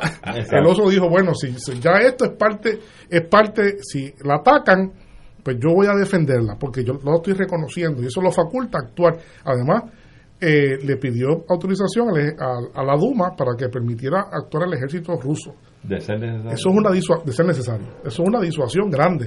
Sí. Eh, yo no creo, yo no creo bajo ningún concepto que ahora, en este momento, a este momento, con ese elemento de, de disuasión, el ejército ucraniano ni los ucranianos quieran realmente una guerra con, con- con Rusia. No, pero, pero- pero- Eso sería, eso sería un suicidio. ¿no? Eso es un canario contra un rinoceronte. Así que la acción, la acción de Putin en esto es lo que se llama realpolitik, ¿verdad? Eh, Estamos describiendo en las acciones realpolitik y lo que la realpolitik nos está diciendo que ocurrió. La acción de Putin, de facto, pues ha decretado un cese al fuego que no había antes de esto. Apaciguó las cosas. Apaciguó la- las cosas. Y eso es, eso es bueno porque Claro. nadie está muriendo. Claro. Nadie está muriendo y detiene, posiblemente detenga los, los flujos casi incontrolables de personas que se estaban yendo. Los rusos habían ya, los rusos habían publicado, ¿verdad? De su lado. En estos tiempos sabemos que ambas partes pues publican cosas. Los rusos habían publicado que ya tenían eh, eh, eh, casi un millón de solicitudes de, de pasaporte de ucranianos culturales que se, se que pidieron hacerse este ciudadanos. Ahora es bueno decir también, es bueno decir también que en el año 2014, por eso también esas cosas pasan desapercibidas, tanto Lugansk como Doñez pidieron la integración a Rusia, igual que, que Crimea. Y, Ru- y, y Rusia no los integró. No los integró, esa es la verdad, no los integró. Eh, ¿Por qué? Eh, porque oh, es obvio que esos lugares no ofrecen ninguna a- ningún atractivo geopolítico para Rusia. Para nada. Crimea sí. Crimea sí, Sí. muy importante. Claro. Pero estas dos, estas dos eh, realmente pues eran más, más problemas porque pues uno no es sencillo esto, ¿no? No es sencillo porque piensen nada más ustedes, uno lo ve sencillo que la gente se va, se monta en una huevo y se va para otro lado, pero los viejitos, los que están pensionados, ¿quién le paga su pensión? Claro. Porque si tú te vas de allí y te vas para otro país, porque no es. Sí, sí. Entonces, hay un montón de cosas logísticas que son complicadas y quién asume el, el costo por eso. Los rusos asumieron las pensiones en, en, en Crimea. Tuvieron que ¿verdad? asumir las pensiones porque obviamente Ucrania lo dejó. El saldo de muertos, para que tengamos una idea, porque se piensa que esto es un, o sea, no, en la prensa yo he visto como que no se ha le dado la importancia real a este conflicto, ¿verdad? En, en Ucrania. Hayan muerto 14.000 personas. Wow. 14.000 personas desde 2014 hasta hoy, 8 años, 14.000 personas, que no es no es una cifra Pero- cifra significativa. Pero O sea, desconocida por muchos de nosotros. Desco- desconocido porque eso no se dice. La- el Eso no se dice. media no No, está no, no, no. dando la información como es. Eso no se dice, eso no se dice, eso no se dice y son y es un asunto que básicamente ante esa cifra la manera en cómo Europa ha mirado hacia el lado con respecto a un conflicto dentro de Europa, una guerra, esto es una guerra dentro de Europa eh, que lamentablemente eh, no se ha hecho todo lo posible porque se cumplan los acuerdos de Minsk y esa es la razón eh, que establece Putin para hacer esta acción. Está habiendo una, una, una violación al cese al fuego, están atacando a los conciudadanos, a las personas ¿verdad? Te- teóricamente rusos culturales, en su mayoría, algunos son rusos, eh, ciudadanos rusos, eh, es difícil establecerlo, pero el, el, tema, el tema es que eh, los acuerdos de Minsk eran claros en que se tenían que hacer unas, unas, unas, eh, unas garantías constitucionales para garantizar para garantizar eh, el libre desenvolvimiento de las culturas dentro de Ucrania, convertido a Ucrania de facto y además constitucionalmente en un estado multiétnico. Y ese es el problema, porque y gran responsabilidad tiene ante esto el presidente Zelensky, que parece ser que el presidente Zelensky en, su, en los grupos que lo apoyan o los sectores que lo han financiado, básicamente está gobernando solamente para los ucranianos parlantes, cuando el deber ministerial de cualquier presidente de un país es no solamente gobernar para toda la población, sino también gobernar para proteger la integridad del territorio. Y, y ha sido permisivo para promover realmente eh, una posibilidad de que Ucrania termine eh, dividida, fraccionada. Ahora bien, ¿dónde estamos ahora en el conflicto? En lo que a mí me, me. En lo que yo observo, yo creo que esto comenzó un nuevo conflicto. Aquí comenzamos un nuevo conflicto. El conflicto se acabó, el otro, y ahora concentra más la posibilidad de terminar este conflicto en una nueva página a Ucrania con Rusia. ¿Por qué? Pues porque ellos son los que tienen ahora la posibilidad con esto de retirarse de, de, de seguir, apoyar al al fuego y sentarse en la mesa a dialogar. Eh, yo no creo que esta decisión de Putin de reconocer las repúblicas sea una decisión firme y final, honestamente. Yo creo que es un elemento de disuasión. Es un elemento de disuasión porque insisto en que Rusia, allí no hay nada que sea de interés realmente más allá de las personas que son cercanas a Rusia. Pero tú crees que sería este eh, razonable que después que tú haces un reconocimiento así de esas dos repúblicas, tú les retires el reconocimiento por, por- No, no, no, no. Allí va a haber negociaciones. Ahora va a haber negociaciones y van a ser largas, entre las cuales eh, yo creo que para que no haya finalmente los ucranianos, el gobierno de Ucrania, para evitar, o sea, eh, yo gobierno de Ucrania, mi deber ministerial es, es pro- promover la integridad del territorio, evitar que se fraccione mi territorio. Entonces, con, con eso, pues yo tengo que ahora buscar la manera de cómo adherirme a lo que se había dicho a- en el acuerdo u otras formas equivalentes para entonces darle garantía a la gente. Yo no creo que la gente se quiera ir de allí. O sea, nadie se quiere ir de su sitio. Eso, eso es una cuestión, el que conoce un poco de migración, de la psicología de la migración, sabe que nadie se quiere ir de su sitio. ¿no? Llevan siglos ahí viviendo, llevan muchísimo tiempo, muchos de ellos son, están arraigados allí. Este, y los cambios, sobre todo para muchas personas, es difícil. ¿no? Mucho- así que yo, yo creo que preferirían de alguna manera una salida negociada de eso. Ah. Yo no, yo no, yo no sé, no estoy diciendo que eso es lo que vaya a ocurrir. Estoy, estoy pensando en que ciertamente van a tener que sentarse a negociar. Ucrania no va a ir a una guerra con Rusia. Eso, eso sería una cosa, una locura. Así que si no va a ir una guerra con Rusia, ¿qué es lo que le queda? Sentarse a negociar, no le queda otra cosa. Pudiera- Yo creo que Putin los ha llevado a un callejón sin salida en ese sentido. Correcto. Pudiera haber una solución tal vez que pueda estar recogida en el derecho internacional, pienso yo, en que el resultado pudiera dar ah, espacio a, a la reunificación del territorio ucraniano reconociendo la existencia dentro de su territorio Una nacional república asociada. de tal y tal pueblo y que constituyan una integración dentro del ámbito del derecho internacional, ¿verdad? Este, todo eso puede ocurrir. todo eso Ucrania era una república autónoma de, digo, eh, Crimea era una Crimea. república autónoma dentro de, de, Ucrania. de Ucrania. O sea, que esas formas existen, han existido Y se pueden y seguirán existiendo. Pero- se pueden agotar, ¿verdad? viendo, se pueden buscar. Yo quisiera, bueno, si la pregunta. No, no, continúa, Sí, continúa. Hay una cosa muy breve que quiero, obviamente, en mi calidad de, de geógrafo, eh, porque mucha gente ha preguntado, ¿y qué es esto? ¿Dónde están esos territorios? ¿Cuáles son? Eh, o sea, eh, eh, Ucrania es un país grande. Claro. Es un Más- país más grande que España. Más grande que España, más grande que Francia, sí, Wow. un país muy, muy, muy grande. Grande. Un, pa- un país, sí, sí, un país, un país rayando de 2 millones de kilómetros cuadrados. Estos territorios, los dos combinados, ¿verdad? Para que la gente tenga, que están en el este. Si buscan un mapa, están en, el este, este, sí. al este de, de- de Ucrania, tienen eh, combinados ambos 50 mil kilómetros cuadrados. Mucha gente no, no está 50.000. asociada. 50 mil kilómetros cuadrados. Para que tengamos una idea para comparativa, Ajá. Puerto Rico tiene poco menos de 10 mil. Es O sea que veces. Puerto Rico cabe cinco veces en esas dos repúblicas. Y tiene, tienen una población de 7 millones de personas. Eso es un área deprimida. Un área, un área que en, en cuando se describe en los textos y los artículos se le llama el Detroit de, de, de Ucrania. Ese es un, en Estados Unidos está el concepto este que le llaman Sí, el, Detroit. el Rust Belt, le llaman, ¿no? Sí. Toda esa franja que fue el, el del auge metalúrgico, que hoy día es eh, óxido, ¿no? Que está todo oxidado allí. Así está esa área. Como la Corco. Es como la Corco, es un pa- parecido así del esplendor que hubo en un momento dado metalúrgico en la zona, Claro. eh, altamente contaminado, el- la, la región es una región muy contaminada por, por la, la manera en cómo se ha explotado históricamente el carbón. El Donbass lo que significa es cuenca de carbón, literalmente, eso significa Donbass en, en español. Es una cuenca enorme, es un área carbonífera enorme. Eh, que, ¿verdad? Que, que fue explotada por mucho tiempo y que ha dejado una huella muy muy fuerte en, en la población y en el, te- en el terreno.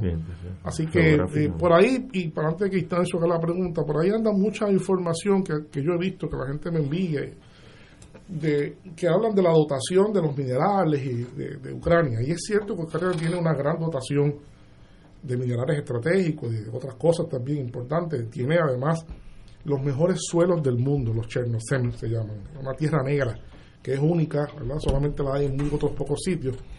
Eh, eh, eh, y tiene un país. Pero esto, yo hay que dejar claro que esto no es un conflicto por minerales. Esto no es un conflicto, eso porque el, el, el interesado sería Rusia y Rusia tiene todo lo que tiene Crimea multiplicado por, por 10.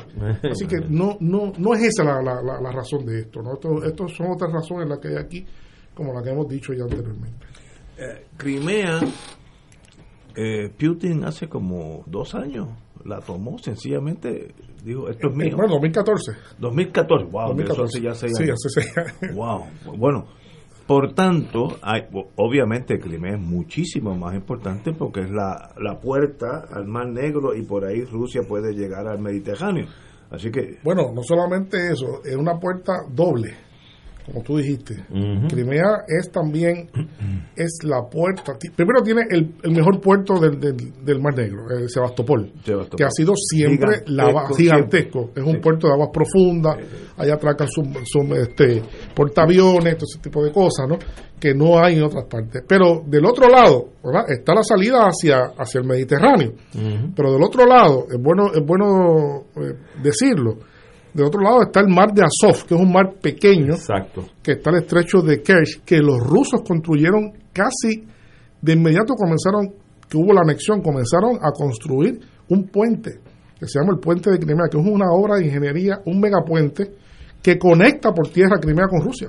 Eso está conectado, eso está funcionando ya. Es, un, es un puente, es un, es un megapuente. ahí podemos ver la importancia para Rusia de Crimea, era crucial. Pero la importancia es que por ahí se por ahí se conecta con el Don y el Don se conecta con el Volga, con un canal de hace 100 años. Hmm. Y la flota naval rusa del Caspio pasa por ahí también al, al Mediterráneo. O sea que es una, un asunto vital para Rusia. Eh, siempre lo ha sido, siempre lo ha sido. ¿no? Pero Rusia cuando tuvo que usar la fuerza, la tomó. Bueno, no fue muy difícil. Ya Hubo había, mucha un- fuerza. ya había censo en la allí, población. allí hubo censo de la población y, y de verdad que allí hicieron un, un, un- un referendo que yo creo que sería el sueño de, de los estadistas en Puerto Rico. En ese, en- en ese referendo, pues obviamente votaron 85% a favor. Eh, pero eso no es nada de extraño. No es nada de extraño, como Putin dice, y es cierto. Ahí no hubo pistola ni. Porque es que son rusos. Exacto. Son rusos y estaban siendo amenazados que para suprimir su cultura. Entonces, el resultado fue muy muy sencillo. Eh, o quieres suprimir tu cultura, O eh, a- claro, o, o te adhieras a Rusia. Pero bueno, pues se adhieron a Rusia. Claro. Eso es así. Eh, pero es un, eh, fue un referendo muy muy muy contundente, muy rápido Pero que hicieron. yo- yo- Rusia es- tiene, obviamente, Crimea es esencial para Rusia en torno a la navegación. eh. Esencial, eso es así. Y, y si estuviera en manos de un enemigo, vamos a ser Ucrania de derecha o de la OTAN, le pueden cerrar el paso a, a- a la Marina de Rusia, de un lado o del otro. Es decir, Es un tapón. Así que yo, yo sabía que Rusia no iba a permitir eso. Y ya, es, No, eso no ya, ya no está en manos rusas. Pero eso es, eso es como paréntesis, yo también quiero aclarar. Rusia conquista conquista Crimea en el año 1774. Se la quita a los turcos. Mm. Y desde ese momento Es ruso. es ruso, ¿verdad? Es ruso. Y luego Stalin, cuando hubo la Segunda Guerra Mundial, sacó a todos los tártaros de allí porque los veía como posibles traidores, ¿verdad? Como eran, los tártaros son, son turcos, son turcomanos, pero los, los sacó de allí y, y pobló eso con rusos. De ahí el carácter ruso de, de- de Crimea. De Crimea. O sea que, eh, y la decisión de pasar a, a- a Crimea a Ucrania fue una decisión de Stalin también. También cuando Pero fue una decisión, es una decisión que valga la pena. Eso es un poquito complicado, porque es muy técnico. Pero esa decisión fue una decisión interna. Es como cambiar la frontera entre Loíza y Canóvana.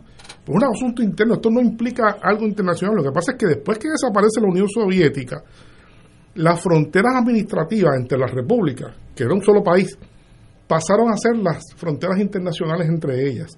Y nunca hubo lo que se conoce, ¿verdad?, en geografía política, que debe haber un proceso de demarcación y delimitación de las fronteras, que es una negociación, Claro. una negociación para evitar conflictos. Y es bueno decir, además, que en ese espacio postsoviético ha habido ya muchos conflictos y parece que va a seguir habiendo porque hay 25 millones de rusos, nacionales rusos, que quedaron atrapados en distintas repúblicas y que cualquier intento de suprimir eh, esa población o maltratarla, Rusia lo va, lo va, lo va a asumir como ofensa. Claro, ¿no? claro. Este, yo, yo te pregunto, Carlos, más allá de todo esto que tú has explicado y de la defensa de los, pobla- los pobladores o habitantes rusos y demás, no se me escapa eh, la consideración de que sabemos que, que el, el enfoque que ha tenido este asunto, ¿verdad? Internacionalmente, el asunto del avance hacia el este por parte de la OTAN. Y entonces, un tanto como que estas realidades que estamos discutiendo, que embargan el tema de lo que es Ucrania y las nuevas repúblicas reconocidas por Rusia dentro de Ucrania, eh, un tanto como un barómetro, se- eh, pienso yo que puede que esté sirviéndole a Rusia como un muro de contención ante la OTAN en términos de tu avance, hasta dónde vas a llegar, voy a plantar, plantarte bandera. Fíjate, la fuerza que ha hecho Biden y los occidentales, la Unión Europea, etcétera, ha sido tan virulenta que hasta donde llega es hasta las sanciones económicas, que pueden ser enormes y tener repercusiones. Pero tampoco se me escapa el encuentro de, del presidente de la República Popular China con Putin, donde pudo haber habido hasta una conversación de auxilio económico en caso de que los resultados de esto fueran lo que estaba pintándose, ¿verdad? Así es que eh, es, es un escenario donde la, la cara, eh, la moneda debe ser en vez de dos lados, debe ser como de cuatro y tiene varias caras. Y yo creo que esta probablemente pues a una de ellas realmente. Yo, yo oí al presidente Biden hablar como calmándose él mismo, porque como la cosa ya se torna algo seria, pues ahora o hay que usar la fuerza o no. Y, y la logística militar de Estados Unidos es imposible. Eh, queda 8.000 millas de distancia. tienen la fuerza, Y los rusos no tienen están a, a fuerza. 40 metros. ¿sabes? No, No no, tienen- no es no tienen- posible no hacer la tienen la cosa. Ahora, él, él habló, el señor presidente, ayer, o creo que fue ayer, de unas sanciones severas. ¿Qué puede hacer Estados Unidos sancionando a Rusia? ¿De- ¿En qué sentido? No, ese es un gran tema. Ese es el, el tema grande. Primero, primero hay que seguirle ritmos a los, a los acontecimientos con respecto al reconocimiento de la República. Eso la cosa va a comenzar a preocuparse porque se consolidaría si Rusia consigue que próximamente aliados importantes de Rusia también reconozcan la República. exacto. Entonces ahí ya la cosa sí que es, si esto se mantiene únicamente que es Rusia la que reconoce, eh, la cosa se pone. Si Rusia consigue que Irán, Irán reconozca la República, que Kazajistán, eh, Azerbaiyán, ¿verdad? Y otros países aliados, China reconozca la República, pues entonces ya eso no tiene vuelta atrás. Eso sería una cosa bastante bastante complicada. Eh, y estaría mandando un mensaje muy muy fuerte. Eso no sabemos si va a pasar. Eso hay que ver.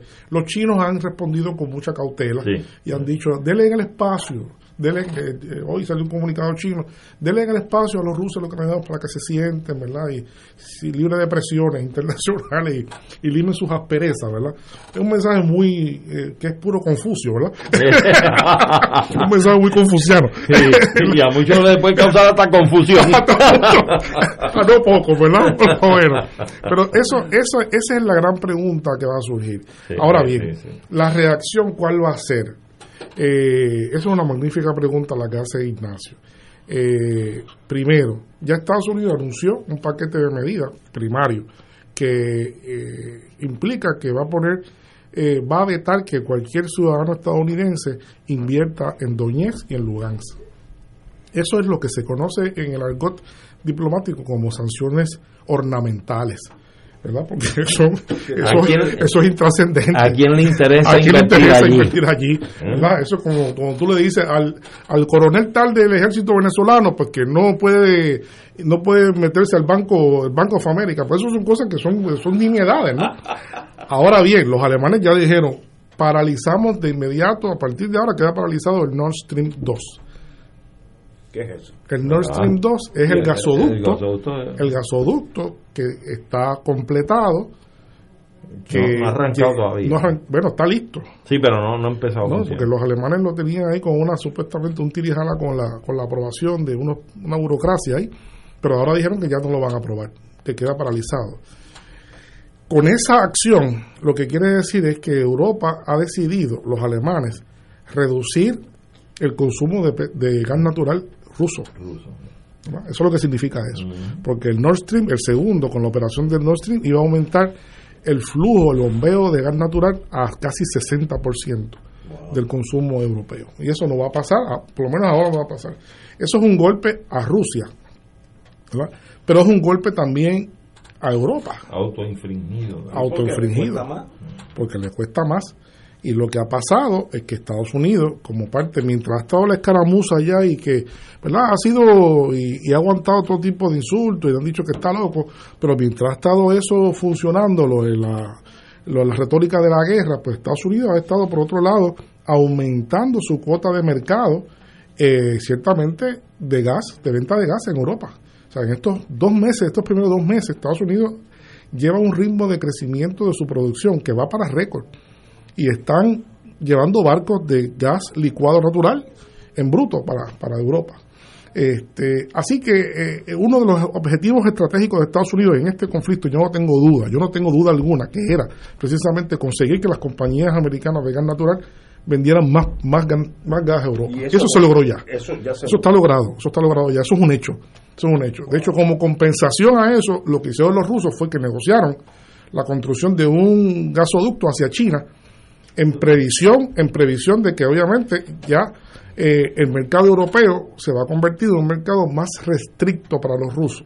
Eh, entonces ellos dijeron, bueno, si ustedes no quieren gas, yo se lo vendo a los chinos. Eso Es un problema serio, porque el día que tengan un problema Eu- Europa con el gas, eh, y además está destinando a que los europeos tengan que pagar gas más caro. Que ya ha pasado, ¿no? Que ya ha pasado. Es que el gas de Estados Unidos tiene que ser más caro porque se tiene que producir, meter en un barco, licuar, ese barco tiene que chuparse eh, tres, cuatro días de, no, cuatro o cinco días de navegación, descargar. El proceso que cuando tú tienes un tubo es gratis, una vez que, una vez que pagas el tubo, el mandarlo es como un sorbeto, Así eso es. ñame. Así es. Así que bien, bien difícil. Primero que no hay las instalaciones tampoco para incrementar. En Europa hay contabilizadas 39 facilidades, instalaciones portuarias que tienen eh, desgasificadoras, ¿verdad? Eh, o gasificadoras. Eh, hace falta el, más del doble. En Alemania no hay capacidad para atender, eh, compensar lo que sería prescindir del gas ruso vía, vía eh, gas licuado. No lo hay. Los alemanes decidieron que a partir de este año ya han comenzado a pagar. Es una decisión política, energética de los alemanes. Van a pagar las plantas nucleares. Alemania prescindió de la energía nuclear. Eso es bueno decirlo para que la- se, se escuche. Alemania prescindió de la energía nuclear. Eso significa que de repente, aunque Alemania es un país que tiene una gran capacidad con energías renovables, todavía no tiene la capacidad para, ¿verdad? para llegar a un grado supremo y va a, depender todavía de más gas natural para compensar eh, el, el cierre de las centrales eh, nucleares. Y dentro de todo ese panorama, según había yo escuchado o leído, China tenía una proyección de un aumento de un 10% de la demanda del gas natural para, para el invierno, particularmente ahora, para la época en que estamos. O sea que efectivamente yo creo que se le abre una puerta de un mercado de gas a, a Rusia con China, que es un monstruo también. Como tú dices, no solamente tienen una proyección de aumento por el invierno, sino tienen una proyección de crecimiento a 30 años. A 30 años también, es O sea, cierto, por el crecimiento económico y el crecimiento del desarrollo de infraestructura Ay, y todo ahí sí, en China, sí, es algo sí. increíble. Increíble. Este, va. Vamos a una pausa, amigos. Tenemos que ir a una pausa y regresamos con Fuego Cruzado. Fuego Cruzado está contigo en todo Puerto Rico.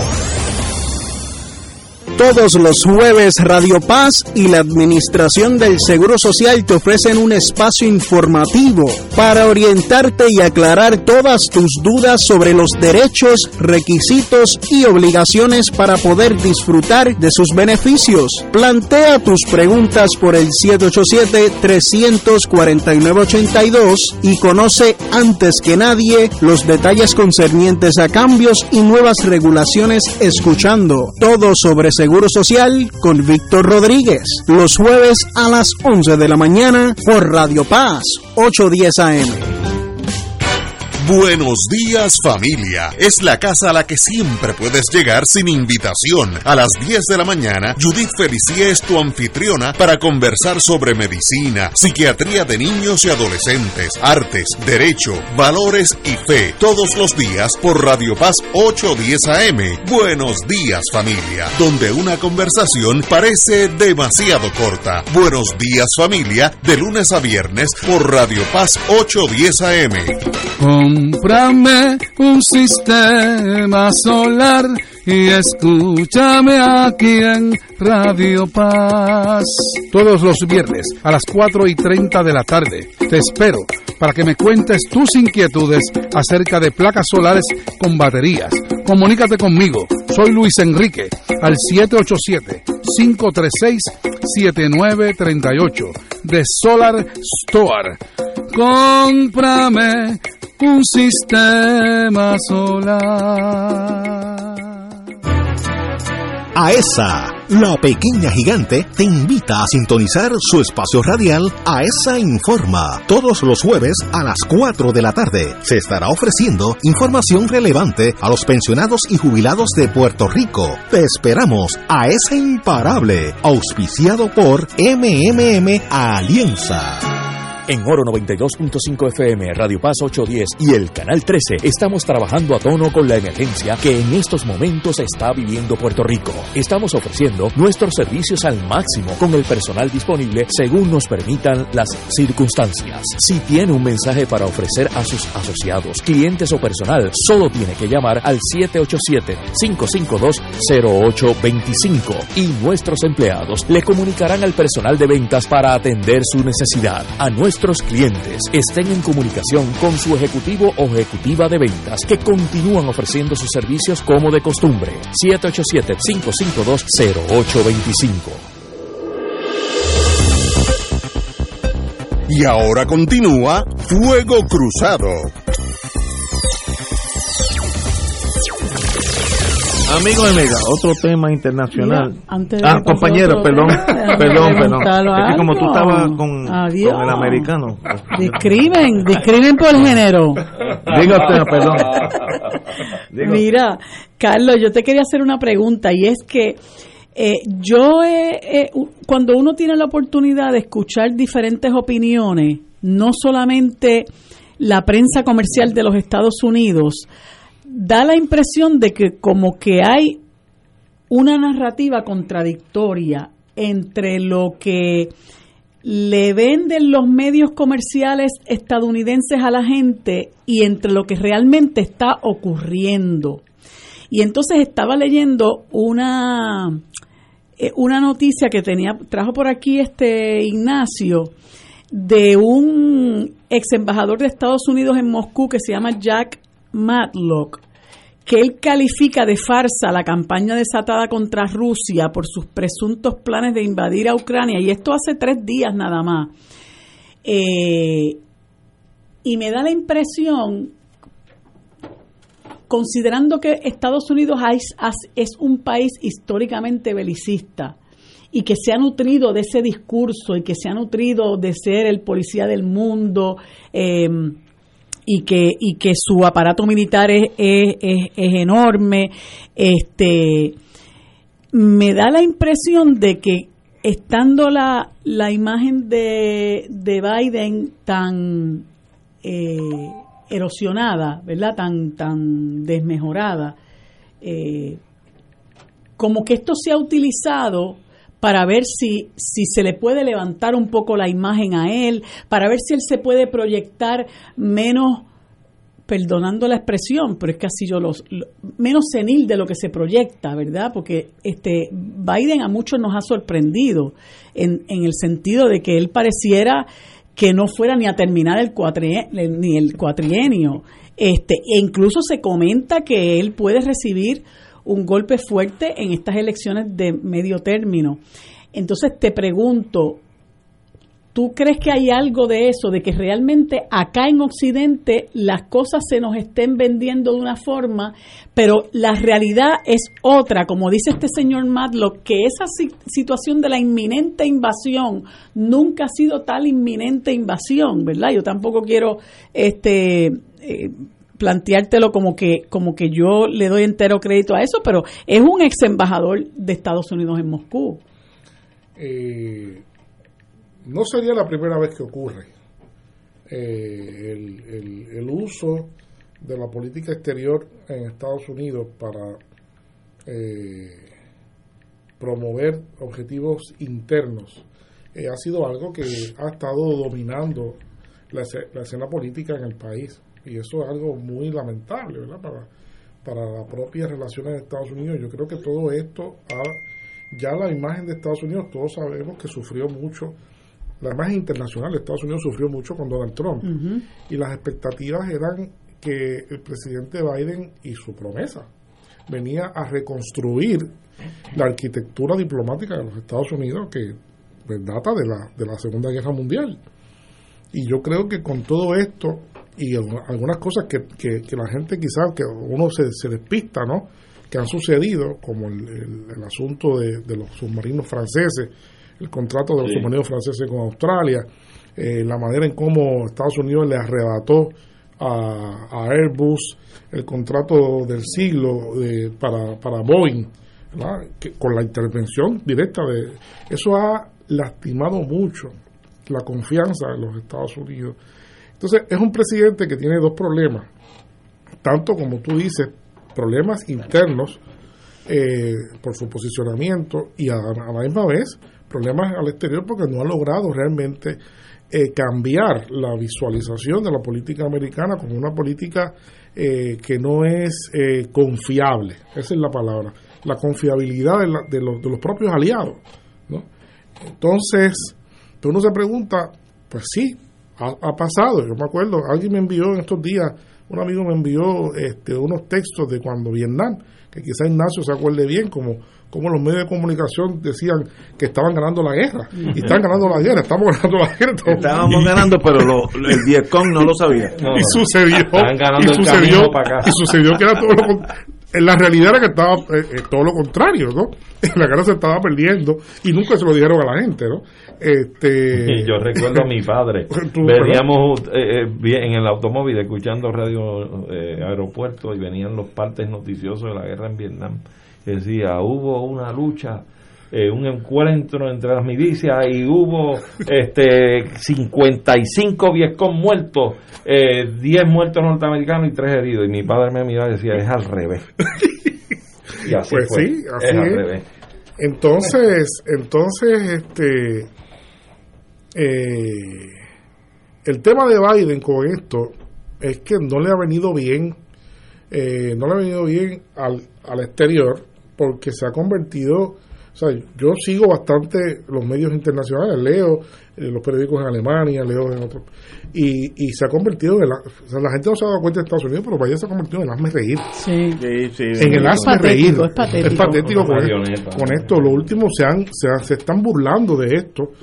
Este, lo último fue la Sajarova que le mandó a decir, bueno, dígame cuándo son las invasiones para yo planificar mi, mi proceso de vacaciones. Porque, porque, ¿verdad? Porque ustedes son los que saben cuando, ustedes son los que saben cuándo vamos a invadir nosotros, así que eh, a ese nivel. Pero entonces, eh, eso puede ser una razón. Yo no la veo del todo clara, te confieso. No la veo del todo clara, pues porque Estados Unidos ha tenido que pagar un precio costoso en esta coyuntura también. El aumento en los precios del petróleo ha golpeado fuerte a los Estados Unidos en un momento donde hay una inflación, donde se quiere levantar los pies de un proceso eh, de que la economía se. Se, se desactivó por un tiempo y se quiere eh, reactivar los procesos económicos. Así que yo, yo creo que eh, si esto se lo aconsejó, eh, se lo aconsejaron sus asesores, yo creo que le han hecho un flaco favor a Biden con esto, porque no ha sido algo que la gente extraña mucho. Si algo es sensitivo en Estados Unidos, es el costo de la gasolina, porque Estados Unidos es un país motorizado por carro. Que la gente tenga que pagar cada vez más gasolina en el carro afecta. es un golpe fuerte que la gente resiente y eso no le hace bien vis a vis estas elecciones de, de- o sea, no va a tener que explicar mucho de por qué permanecen los precios del petróleo tan altos y por consecuencia de la gasolina. Oye, y hablando de eso, eh, comparo yo con, ahora que tú mencionas que Estados Unidos es un país totalmente motorizado, consume mucho petróleo, etcétera. Y lo que yo he visto hasta ahora es que en China, por ejemplo, la industria automotriz eléctrica va a galope, pero a galope, es una cosa increíble, y con el desarrollo del litio, y, y yo digo, pues son dos mundos diferentes. Estados Unidos como que está Son muy pesado mundos, son dos mundos diferentes. para hacer ese cambio a la energía renovable y limpia está muy lento Estados Unidos. De hecho, aprovecho en otro momento, ya el tiempo se nos está yendo, pero ayer, ayer 21, se, se celebró el aniversario número 50 de la visita de Sí, vamos a hablar de la visita De- de, de de Nixon, Nixon- Richard, Nixon a China. Nixon a China, Con el que para mí fue un hito histórico que cambió el rumbo Cambió el de la historia, el mundo, cambió es la cierto, historia, ¿no? es. Este, muy, Vamos inter- muy de interesante. habla- Sí, sí, de China. Sí, sí. Este, sí, sí, ayer este, eh, hubo muchos artículos en otros países. Por acá no hubo nada, ¿no? Pero hubo mucho, muchas cosas en otros países, en Europa, en China, eh, reflexionando sobre esa visita mítica de, del presidente Nixon, que fue algo totalmente sorprendente, que no, se esperaba eso. Una obra maestra eh, que lo puso casi en un pedestal eh, eh, al, a su asesor de seguridad nacional, Henry Kissinger, que fue el arquitecto de todo esto. Que eso, de hecho, como paréntesis, uno extraña mucho. No es que uno coincida ideológicamente con ellos, pero uno extraña mucho esas mentes calibre, privilegiadas de Kissinger, de Brzezinski, toda esa gente que eran una, eran unas eminencias. ¿no? Uno podía, verdad, uno podía diferir en algunos planos, pero eran, eran unos cerebros privilegiados. Y ahora no hay ese tipo de cosas. Al lado de estos presidentes no hay ningún elemento ni siquiera parecido a eso. Pero bien, eh, en aquel momento pues llegó Nixon a, a China sorpresivamente y eso rompió con, con- con dos cosas importantes. Primero rompió este, con el aislamiento de, de China, eh, convirtió a China de repente en la nación más favorecida del comercio de Estados Unidos y a partir de eso Estados Unidos comenzó un proceso eh, que se conoce hoy día como un proceso de desindustrialización o relocalización de su aparato industrial. Estados Unidos comenzó a buscar en China el lugar donde mover sus industrias eh, y entonces allí con mano de obra barata eh, se lograba entonces reducir el costo de producción de las mercancías y con la creciente disminución del precio del movimiento de mercancías por agua, por, con el desarrollo de los contenedores, los grandes eh, barcos, estas barcazas gigantescas, pues se logró compensar la distancia de China hacia el mercado estadounidense y poco a poco pues China se convirtió en la fábrica del mundo. Ese fue el resultado. Eh, es importante destacar que en ese momento, cuáles eran realmente las visiones de Kissinger eh, como estratega de esto. Kissinger veía dos cosas importantes en esto. Kissinger veía que con, con la, el acercamiento de China a Estados Unidos, pues se iba a afianzar una amistad que iba a causar finalmente una ruptura eh, entre dos grandes enemigos, que eran China y, la Unión Soviética, que eran enemigos acérrimos. Hay que recordar que eran ambos comunistas, ambos comunistas, pero ambos enemigos acérrimos, que incluso por ahí pudo haber explotado la Cuarta Guerra Mundial, ¿verdad? Digo, la Tercera Guerra Mundial en algún momento. Y neutralizaba el campo comunista y socialista. Y neutralizaba ese campo, ¿verdad? Entonces, en ese sentido, eh, eh, y, eh, y lo otro importante era el precepto de Kissinger de que la, la creciente inversión por capital americano, capital privado en la economía comunista china, pues iba a causar realmente un disloque final político y iba, iba a traer a China a la, a la órbita capitalista eh, y iba a haber una fractura, ¿no? Eso se pensó que iba a ser en aquel momento, en 1989, no sé si ustedes recuerdan cuando hubo la gran represión aquella de la Plaza Tiananmen, pues se pensó que ese momento ya ha llegado y realmente los chinos, pues a través de fuerza, pues lograron sortear aquello y, sobrevivir. Y los chinos instauraron entonces un nuevo modelo de socialismo, un, un, socialismo híbrido que lo habían hecho ya antes, ¿no? Porque ellos, eh, los chinos primero hicieron, eh, se distanciaron del, del socialismo de, eh, soviético y crearon su propia versión de socialismo con Mao Zedong con la revolución cultural. Esa fue la primera gran reforma. Y después hubo la segunda reforma que fue con Deng Xiaoping y con el atraer capital. Pero el problema es que en esta visión no se contemplaba eh, la capacidad china de que mandaron millones de estudiantes a las mejores universidades del mundo eh, con el compromiso de que regresaran. Comenzaron a tener los mejores estudiantes, más capaces, mejores cerebros adiestrados en China. Comenzaron a reinvertir y sobre todo pasó una cosa muy interesante que es lo contrario a lo que pasaba en Estados Unidos. Mientras en Estados Unidos eh, se desprendía de la producción industrial y la relocalizaba en China. A la misma vez, Estados Unidos, esperanzado en que el sector terciario, es decir, los empleos en, la, en, la, en, la, en el sector de los servicios, eh, absorbiera toda esa población que quedó sin trabajo del mundo industrial, esa era la expectativa y eso no, eh, eso, eso ocurrió parcialmente pero los trabajos, gracias a, las tendencias de desregulación de, y las leyes ¿verdad? De, del trabajo, pues lo que consiguieron fue traer millones de puestos de trabajo raquíticos, trabajos que no compensaban. Y, fue disminuyendo y afectando a la clase media americana, mientras que en China, en Estados Unidos, el Estado se iba haciendo cada vez más pequeño, bajo la teoría neoliberal, en China el Estado se hacía cada vez más poderoso, porque captaba una parte significativa de todas las ganancias que se estaban generando. Y eso es lo que ha hecho de China una gran potencia. China tiene un gran Estado, un Estado poderoso, mientras que el Estado en Estados Unidos, que no, que no contaban con esta relación, se ha quedado realmente opacado en su capacidad operacional por la falta de capacidad de financiar grandes obras. Eh, Estados Unidos se espera que sea el, mercado, el libre mercado el que haga las obras, y realmente eso no, ha ocurrido, eh, por lo menos en la dimensión que lo hace el Estado chino.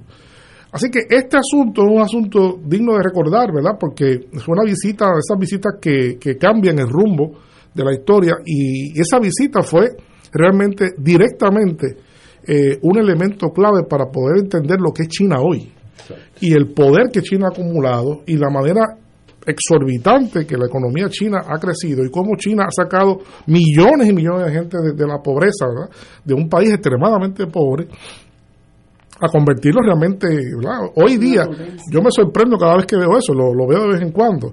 Nosotros pensamos, seguimos pensando que la, la, potencia en innovación es Estados Unidos y lo fue hasta hace poco. Estados Unidos era el país que más patentes generaba en el mundo. Mm. Pues los últimos datos que uno busca, eh, eh China tiene eh, mucho más patentes que Estados Unidos hoy en día, mucho más patentes. Creo que casi tres veces más. Sectores especializados en economía y demás ya identifican categóricamente a China como la primera potencia mundial económica. Sí, El, el, año pasado, tengo un pariente que está metido en General Motors, ah, perdón, hace dos años, fue la primera vez en la historia de la General Motors donde se vendieron más Cadillacs en China que en los propios Estados Unidos. La primera vez en la historia. O sea, nunca, eso nunca había pasado. Sí. Y ese día, hace dos años, eh, General Motors vendió más Cadillacs en China que en Estados Unidos. Entonces, eh, eso conlleva Deben ser adaptación. carros ensamblados allí. No, no, no, enviados completitos, sin tocarlo. ¿Ah, sí? Porque era- se pusieron de moda de esas cosas, pero como hay tantos chinos con, con dinero, tú sabes. se Cuando pusieron- algo se pone de moda en China, lo van a hacer eso, allí. pues yo- eso es un bingo. Eso es bingo. y entonces Quisiera uno, ¿verdad? Sí, sí, sí. y hace cinco años para que uno ve el crecimiento de China como un, un baby elephant pero es elefante hace como cinco años leí en The Economist que ese año China había comprado más aviones aviones Boeing de Seattle Washington Eso es cierto que el resto del mundo Sí. ¿Sabe? Sí, sí, pero, pero, ¿qué ha pasado en China?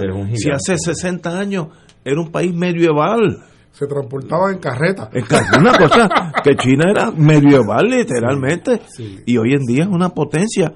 Eh, de verdad que es un, ca- un caso mi- milagroso de disciplina, visión, Visión. visión. Pero lo que pasa es que, mira, China Mucha es un pueblo, es un mucha. pueblo milenario y un pueblo muy sabio, ha sabido esperar con calma, con paciencia No, y- su tiempo y, y, y no es fácil haber tenido y tener un gobierno centralizado y entonces dar los espacios para esos acomodos económicos a la factura distintas Que capitalistas. se- si, si, la- si las dictaduras son bien intencionadas, ese es el, ese es el caveat, se puede Cierto. lograr mucho. Claro. porque vamos a mandar miles de estudiantes al extranjero para estudiar mayormente ciencias, no, no, no iban a estudiar otras cosas, algunos lenguajes y ciencia. Eso requiere unos cientos de millones de dólares. Y China lo sacó. Esa, esta inversión es a largo plazo. Aquí está. Eh, eh, no todos los países tienen esa, esa determinación y ese poder de decir, los próximos 15 años vamos a educar un- unos técnicos, cuando regresen esos muchachos aquí, van a lograr lo que ahora es China, un Claro. país sumamente técnico. Pero eso, eso es interesante también por una conversación que podemos tener otro día con el asunto de la longevidad de los dirigentes en el poder, ¿verdad? Que es una discusión, es una discusión Aquí lo grande. cambiamos cada cuatro años. Eh, yo tenía un amigo de ciencia política que lamentablemente murió, que en paz descanse, que, que recuerdo que me decía, todos los países necesitan su Roosevelt.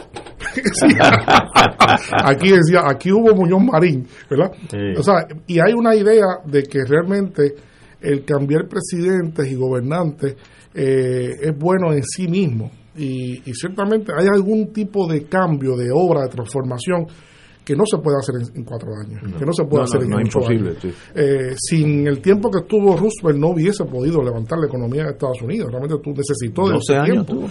12 años. Necesitó ese Por eso tiempo. es que Pedro Pierluisi dice que cuatro años no le da. No le da. Claro, no le da. Lo que pero- pasa- no, pero lo que él, pasa él es se que no- conforma con 12. Lo que, con lo que 12 pasa es que no está viendo, lo- lo- eso no es un Roosevelt. Exactamente, no, no, no llega, lo no llega, no no llega, no. no llega. Bueno, igualmente eso nos pone un reto a nosotros como sociedad y país de ir no tan solo el cambio del líder, sino la adopción de proyectos es de política A pública La clave- a largo plazo. La- la- eso, es. Aquí- eso es lo importante. Es Aquí la todo- capacidad de implementar A- aquí planes está- a largo A plazo. largo plazo y el que venga electo tiene que seguir. En eso tenemos jefe. Aquí todo cambia cada cuatro años. Todo, todo. No, no, puede ser- no puede seguir siendo así. Señores, tenemos que irnos. Los cambios vienen. Hoy les dimos la hora de Severino, así que muy bien. Así que no quiero quejas cuando llega al condominio mío. Un privilegio, Severino. Saludos, hombre. Saludos. Gracias a ustedes siempre. Un placer estar aquí.